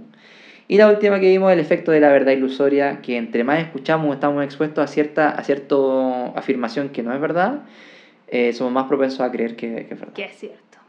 Eso, así que vean, quizás en su día a día pueden estar atentos, así que... Y anótenlo quizás, después nos cuentan. Sí, yo creo que les va, a les va a ayudar a tomar mejores decisiones y también a, a juzgar las situaciones de una manera un poco más racional. Sí, Sí, como yo les dije hace un rato, a mí me ayudó harto con el tema de mi ansiedad porque yo genuinamente hacía muchos rituales en mi día a día que eran muy agotadores. Porque también si no los hacía, salía como preocupada. Y hay veces que todavía me cuesta. Hace poco me pasó algo súper tonto. Porque eh, hubo un tiempo que yo de verdad seguía mucha gente mística y que te hablaba de estas cosas de, de que son señales. Eso es lo otro. Siempre te dicen son señales, son señales, son señales. Hay un significado algo que no tiene significado. Ya me pasó que iba saliendo, porque yo cuando salgo de mi casa a mí me, me cuesta harto. Mm. Eh, tuve como agorafobia por la pandemia, otra cosa que vamos a hablar otro día, em, pero me cuesta mucho salir. Y yo salgo en las mañanas a hacer deporte. Entonces voy en mi bicicleta mm. y tengo que abrir una puerta como una mampara de vidrio. La cosa es que yo abro esta puerta y como la manilla de la puerta se quedó como enganchada en mí un microsegundo y como que me tiró un poco hacia atrás. Y yo dije, es la casita, como en Encanto. Es casita que me está tirando de vuelta porque cree que no debería ir. Y yo dije, como que por un microsegundo, yo, yo supe que esto hace cinco meses de verdad me hubiese generado mucha ansiedad afuera. Mm. Como de, no, es que yo me debería devolver, es que esto pasó por algo y no sé qué. Y ahora dije, como ya, no, no, no. Ya, anda nomás, anda nomás. Y ahí estoy, porque esto fue hace dos días. Yo siento que aquí voy a decir algo muy perno, pero piensen como un científico en ese sentido. Ahí tienen una hipótesis que es como... Eh, casita. Eh, casita me está haciendo que yo no vaya porque va a pasar algo terrible. ¿Qué hace un científico? Vamos a probar la hipótesis. Voy a salir. Voy a salir a ver si puedo rechazar la hipótesis. pasa algo terrible, ¿qué pasa? Bueno, lo confirmas y listo. No, porque sesgo de confirmación. Sesgo de confirmación, porque tendría que hacer el experimento muchas veces. Con muchas personas. Con muchas personas. en distintos días. Exacto. Muy bien, estás pensando como científico. Siempre. Pues, o científica. Em, entonces sí, se han dado cuenta, porque te digo algo, esas creencias que uno tiene, a veces uno no las puede controlar. A mí también me ha pasado. Mm. Me ha pasado que pasa algo como como, oye, esto no, será, como, no significará algo, sí. probemos, pues veamos. Y no termina significando nada. Sí. Y es la forma más fácil de deshacerse de esas me decía eso, como anda, anda, al igual. Sí, bueno, esta niña que conté yo, perdón que siga hablando. ¿Seguimos hablando nomás? Me imagino, vamos a hacer, quiero hacer el récord. ¿Quiere que pare? ¿Quiere que, siga? Que bueno, sí, Rodrigo y la Tami son dos horas y media todavía, ah, así que yo creo que... Pero igual todavía te queda el test por responder. Ah, chucha, te vas a hacer un test, ya. Sí. Eh, esta niña, Sol Carlos, que conté antes, que, que tenía TOC, o sea, tiene probablemente, ella contaba que ella fue a un lugar que hacían terapia como de shock para esto, ¿ya? Pero en Estados Unidos. No, no de shock eléctrico, por favor, no se confundan. Lo que le hacían era que ella tenía que hacer, no, tenía que no mm. hacer lo que ella quería hacer. Como, onda, no sé, si ella tenía que levantar este vaso, no lo podía levantar. Y la tenían ahí sentada. Mm. Y, ella empezaba, es que va a pasar algo terrible, es que no, es que no puede ser, necesito tocar esto, necesito hacer algo. No, no podía, no podía. Y dijo que fue muy, doloroso, pero se dio cuenta que efectivamente no pasaba nada. Mm. Ahora, yo siento que es igual, es medio arriesgado. ¿Qué pasa si pasa algo? Como que igual la persona se puede ir mal a chucha. el tema... La, la, las probabilidades dicen que claramente no va a pasar y que va a estar bien. Pero imagínate, llegaba de verdad, no sé, ella se imaginaba que iba a chocar a alguien y, pasaba, yo creo que se va a la mierda. El, sí, el tema también ahí es que quizá, no sé cómo hacerlo ahí, porque debería haber otra persona que, que mm, como aporte una mirada más objetiva. ¿Por qué? Porque esta persona quizás no se imagina exactamente qué es lo malo que va a pasar, pero cree que algo malo va a pasar si es que no hace algo. No, no, no, ella tenía un toque nivel de que ella sabía lo que iba a pasar. Específicamente. Era como que, no sé, eh, si yo no levanto esto, el Tommy ahora se va a desmayar ah, y va a venir un ovni y se lo va a llevar. O sea, no, eran cosas como que sí podían pasar. En ese sentido, sí, es, quizás es más fácil entre comillas porque si no pasa... porque es, era muy específico. Es muy específico, pero yo creo que quizás hay personas que dicen como no, algo malo va a pasar y después tienen una gama de millones de cosas que pueden considerar malo. Pero, pero, yo creo, o sea, todo esto obviamente acompañado de una terapia, como que mm. no era solo eso. ¿Cachai? Pero ella ahí contó, cuenta en su video que lo pueden buscar en YouTube, que gracias a eso, ahora ella cuando tiene, porque ella sigue teniendo estos problemas, o sea, es algo que no se va, como que hay cosas que se quedan contigo. Ella sabe ahora que cuando le pasa esto, tiene que como hacer ciertas cosas, pero que ya no son del TOC, sino que son como respirar, sentarse, mm. esperar a que esto pase y como vivir ese... La Mila hace poco me dijo una analogía que encontré demasiado buena. Y es que cuando tú estás teniendo una crisis eh, ansiosa o de pánico, que no sé si para el TOC se aplique tanto, pero puede ser, por lo que contaba esta otra niña, quizás sí, se siente como una ola. Hay que estar cuando uno va a capear la ola y Mm. la ola te revuelca. Sí. Ya, la Mila me lo describía como que viene la ola, viene la ola, tú te metes a la ola, es horrible, como que es como sal y como fuerte y como sonidos cuando uno se mete al mar, es como ruido y que a veces la ola te da vuelta y no Mm. sé qué, pero después sales y ya no está la ola y ya se fue. Mm. Entonces ella describía así, como que, porque hizo un curso de meditación muy brígido la Mila sobre mindfulness, Mm. muy interesante que también quiero ahí meterme.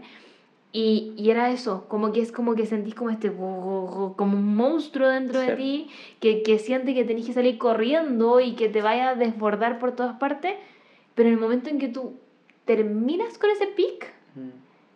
viene la calma. Y es como Así una calma es. extraña que hay cansado, es Mm. súper difícil. Por algo también existen los medicamentos, como que obviamente tomen su medicamento si es que eso les hace sentido y eso es lo que quieren. Pero es brígido como hay que a veces pasar por ese como terremoto interno para darse cuenta que, que va a pasar. Mm. ¿Cachai? Y que es nomás y que chao. Sí, hay que tener la valentía de Sí, enfrentarlo. sí, es duro, es duro. Mm. Ya, ¿terminamos con esto? Estamos, sí. ¿Me va a hacer la...? Es que no, sí, es que no me acordaba porque dije lo de Sol Carlos, estoy muy... eh, Es que llevamos dos horas y algo, igual ya Sí. es como normal que dos no horas y la cuarto idea. casi, sí. Como que ya, ya no sé de dónde saqué lo de Sol, pero vean su video sobre el talk. Em, fue bien interesante verlo, lloré con ella. Después, después creo que no lo vi entero, vi como una parte y después, no sé, algo hice que no lo terminé de ver, quizás Mm. después decía algo místico, quién sabe. Pero, mm, pero fue bueno, a mí me ayudó harto en ese sentido y, y creo que, nada, tengan cuidado con esa delgada línea donde estos sesgos les pueden hacer daño. Yo creo que eso es lo más importante. Y no anden diciéndole a la gente de los sesgos. O sea, como, no sé, tú a mí me respetaste caleta en esas cosas y creo que de ahí habíamos partido conversando esto, como que tú eras una persona que sabía que yo no necesitaba poner frasquitos de sal en mi pieza y decirle a mi mamá, no entres a mi pieza. Mm. Em, pero me apañaba igual y como que lo respetaba ahí. Sí, pues lo que va a pasar es que si tú vas a una persona y le dices, oye, mira, tú estás comet- cometiendo Sí, este sesgo, sí. lo que va a pasar es que esa persona va a incurrir en el sesgo Sí. y no se va a dar cuenta que lo está haciendo. Entonces esa es como el- la trampa de, esto, de, de estas cosas, Y porque nosotros no, nos damos cuenta de lo, que, No. de lo que estamos haciendo y si llega una persona a decirnos, de- sobre todo de manera confrontativa, probablemente no lo tomemos muy No. bien y nos vamos a alejar. No, lo mejor es como darle su, su espacio, su tiempo y quizá de a poquito se Ah, no, sí, quizás en otro momento, en una conversación, decir, ¿cómo es? ¿Sabes que averigüé sobre esto, que el sesgo cognitivo que nos pasa a todos? A mí me ha pasado en estas ocasiones, Sí. como quizá, no sé. Sí, puede ser una buena idea. Y siempre verlo desde un lado, porque no, yo sé que soy víctima de los sesgos cognitivos. Todos. Todos lo somos, entonces tenemos que Sí. normalizarlo. Sí, es cierto. Ya, vamos con el test para pasarnos a algo más livianito. Démosle. Vamos con el test para conocer un poco más a Tommy. Tengo que cambiar estas preguntas ya porque ya le hago la misma pregunta a todo el mundo. Pero vamos, ¿dónde A está? no. Acá está. Pregunta número uno. ¿Cuál es tu sabor de helado favorito? Mm, vainilla. Por favor, cuenta lo que vaya a decir. Que No. Ah, sí, cuéntame lo que estás pensando. Ya, hay un concepto que se llama el ser muy vainilla. Mm, Que son estas personas que es como, "Mm, están ahí, buena onda, Que yo Como creo que que, no son ni significa que malas, no tienen ninguna gracia. pero tampoco son malas. Sí, no son Es malas. como que acompañan, porque el brownie, Mm. brownie así contundente, rico, es la vainilla ahí para... Bueno, yo lo encuentro como delicioso. Sí, pues. Para mí el brownie con el helado encima es... Entonces Obvio, soy obvio. delicioso, básicamente. O sea, no, porque tú no le estás poniendo brownie. Yo te di la explicación del helado que yo creo que tú eres. Ya bueno, pero no, continúa con lo que estás diciendo. Ok, entonces la Cami Cariaga, la, la Cami del blog, de, del blog del decorador, iba a decir, Ah. del blog de todo mi gusto, que también tengo que invitarla al podcast, solo que ahora se fue de vacaciones, así Mm. que la esperaremos. Ella habla de este concepto de ser vainilla y de que Ya. es como alguien que, ah, como que no es muy conflictivo, como que no da mucho su opinión tampoco, como que es como plain. Es como Plain. plain. Así, porque, porque claro, al, al, al brownie no le vas a poner un helado súper fuerte de sabor porque la idea es el brownie, ¿cachai? Y Mm. el helado es como un complemento. Mm, Entonces cuando yo, yo, yo siento que mi Tommy a veces es medio vainilla. Porque hay ciertas cosas donde tú no te mojas el poto. Y yo siento que a ojos del resto eres muy vainilla, como de tus amigos, no sé qué. Pero no es de lo negativo, sino que eres como el complemento.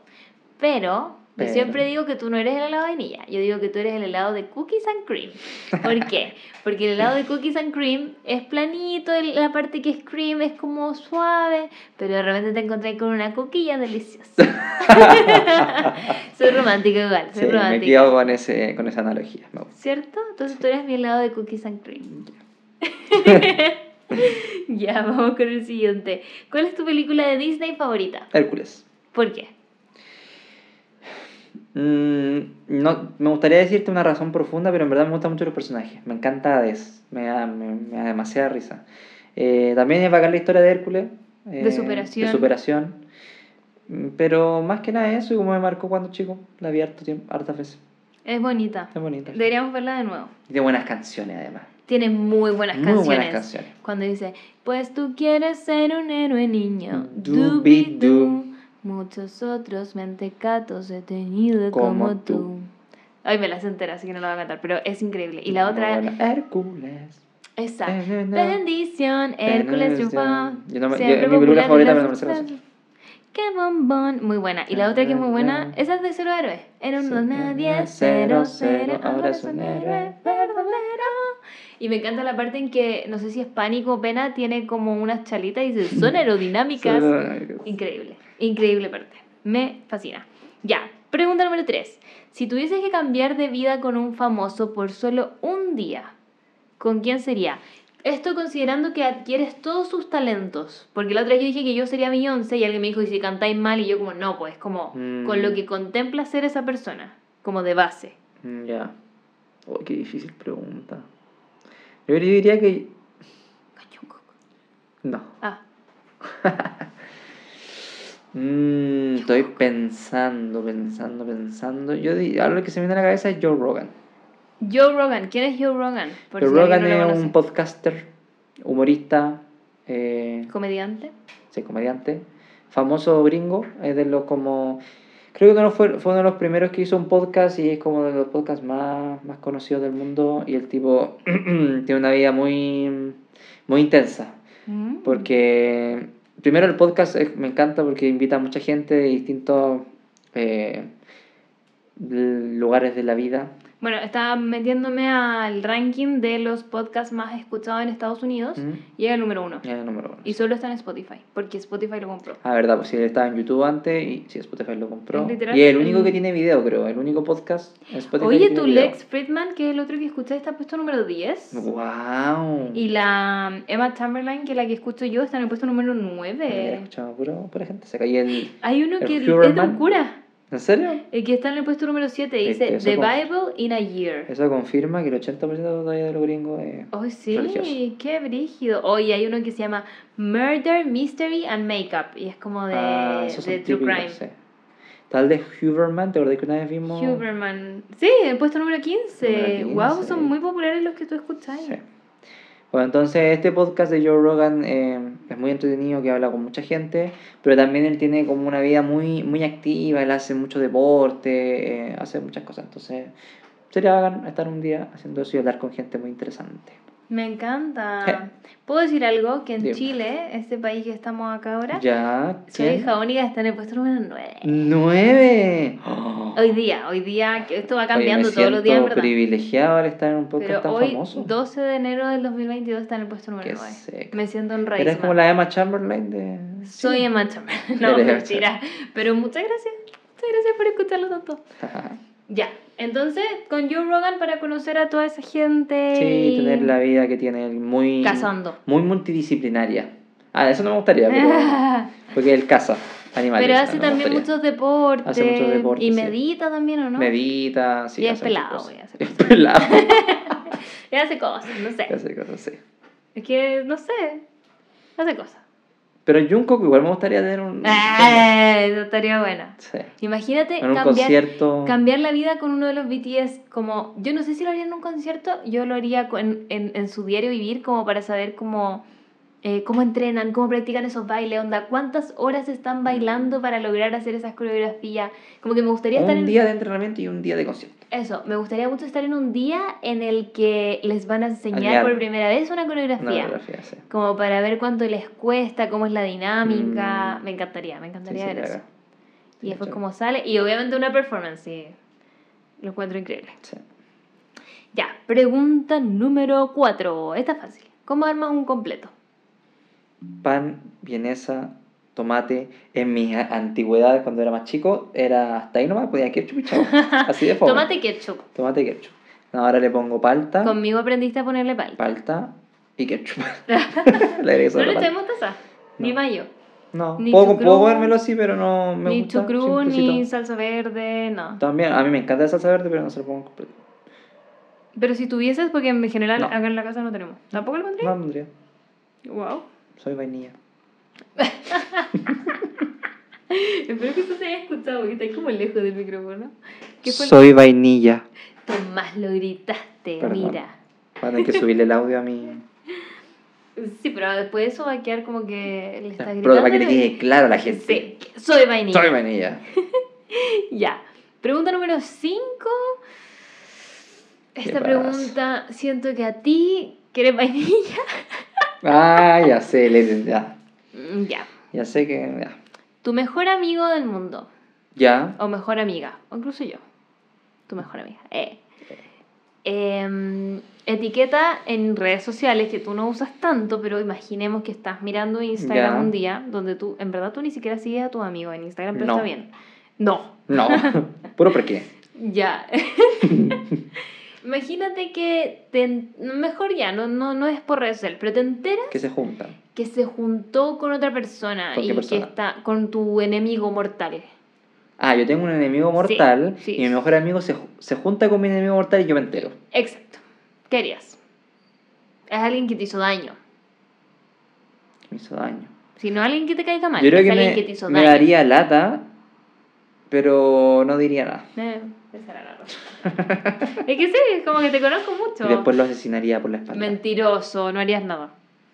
Diera un escupo. Mentiroso. No harías haría nada. nada. Yo creo que ni siquiera le tiraría ahí una talla. ¿Y está No, bien? yo creo que quizás le diría, ¿cómo te juntaste con, con Ah. este otro Perkin? ¿Ah? Ay, Perkin ay, con Perkin. Ay, No, los insultos que usa.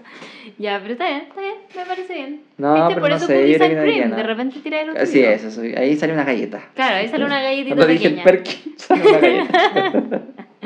Ya, la pregunta número 6. ¿A cuál villano de la ficción, obviamente, apoyarías? Apoyaría. Así como que, o como que tú decís como, puta, igual tenía razón. No es la forma, puede ser alguien que tú digas, no era la forma, pero ah, se entiende. Thanos, diría yo.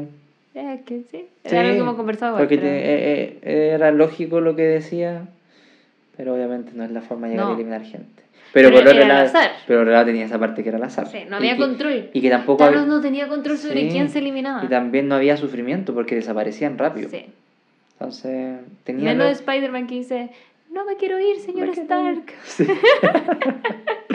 O algo así. Sí, diría Thanos y pondría no con a Hades, no porque, verdad. ¿Porque no, te cae? Porque me no. Porque te encantaría ser pánico pena, como Sí, uno de los dos verlo gritando Hades así, todo el día. ah, Como fuego. como fuego, sí.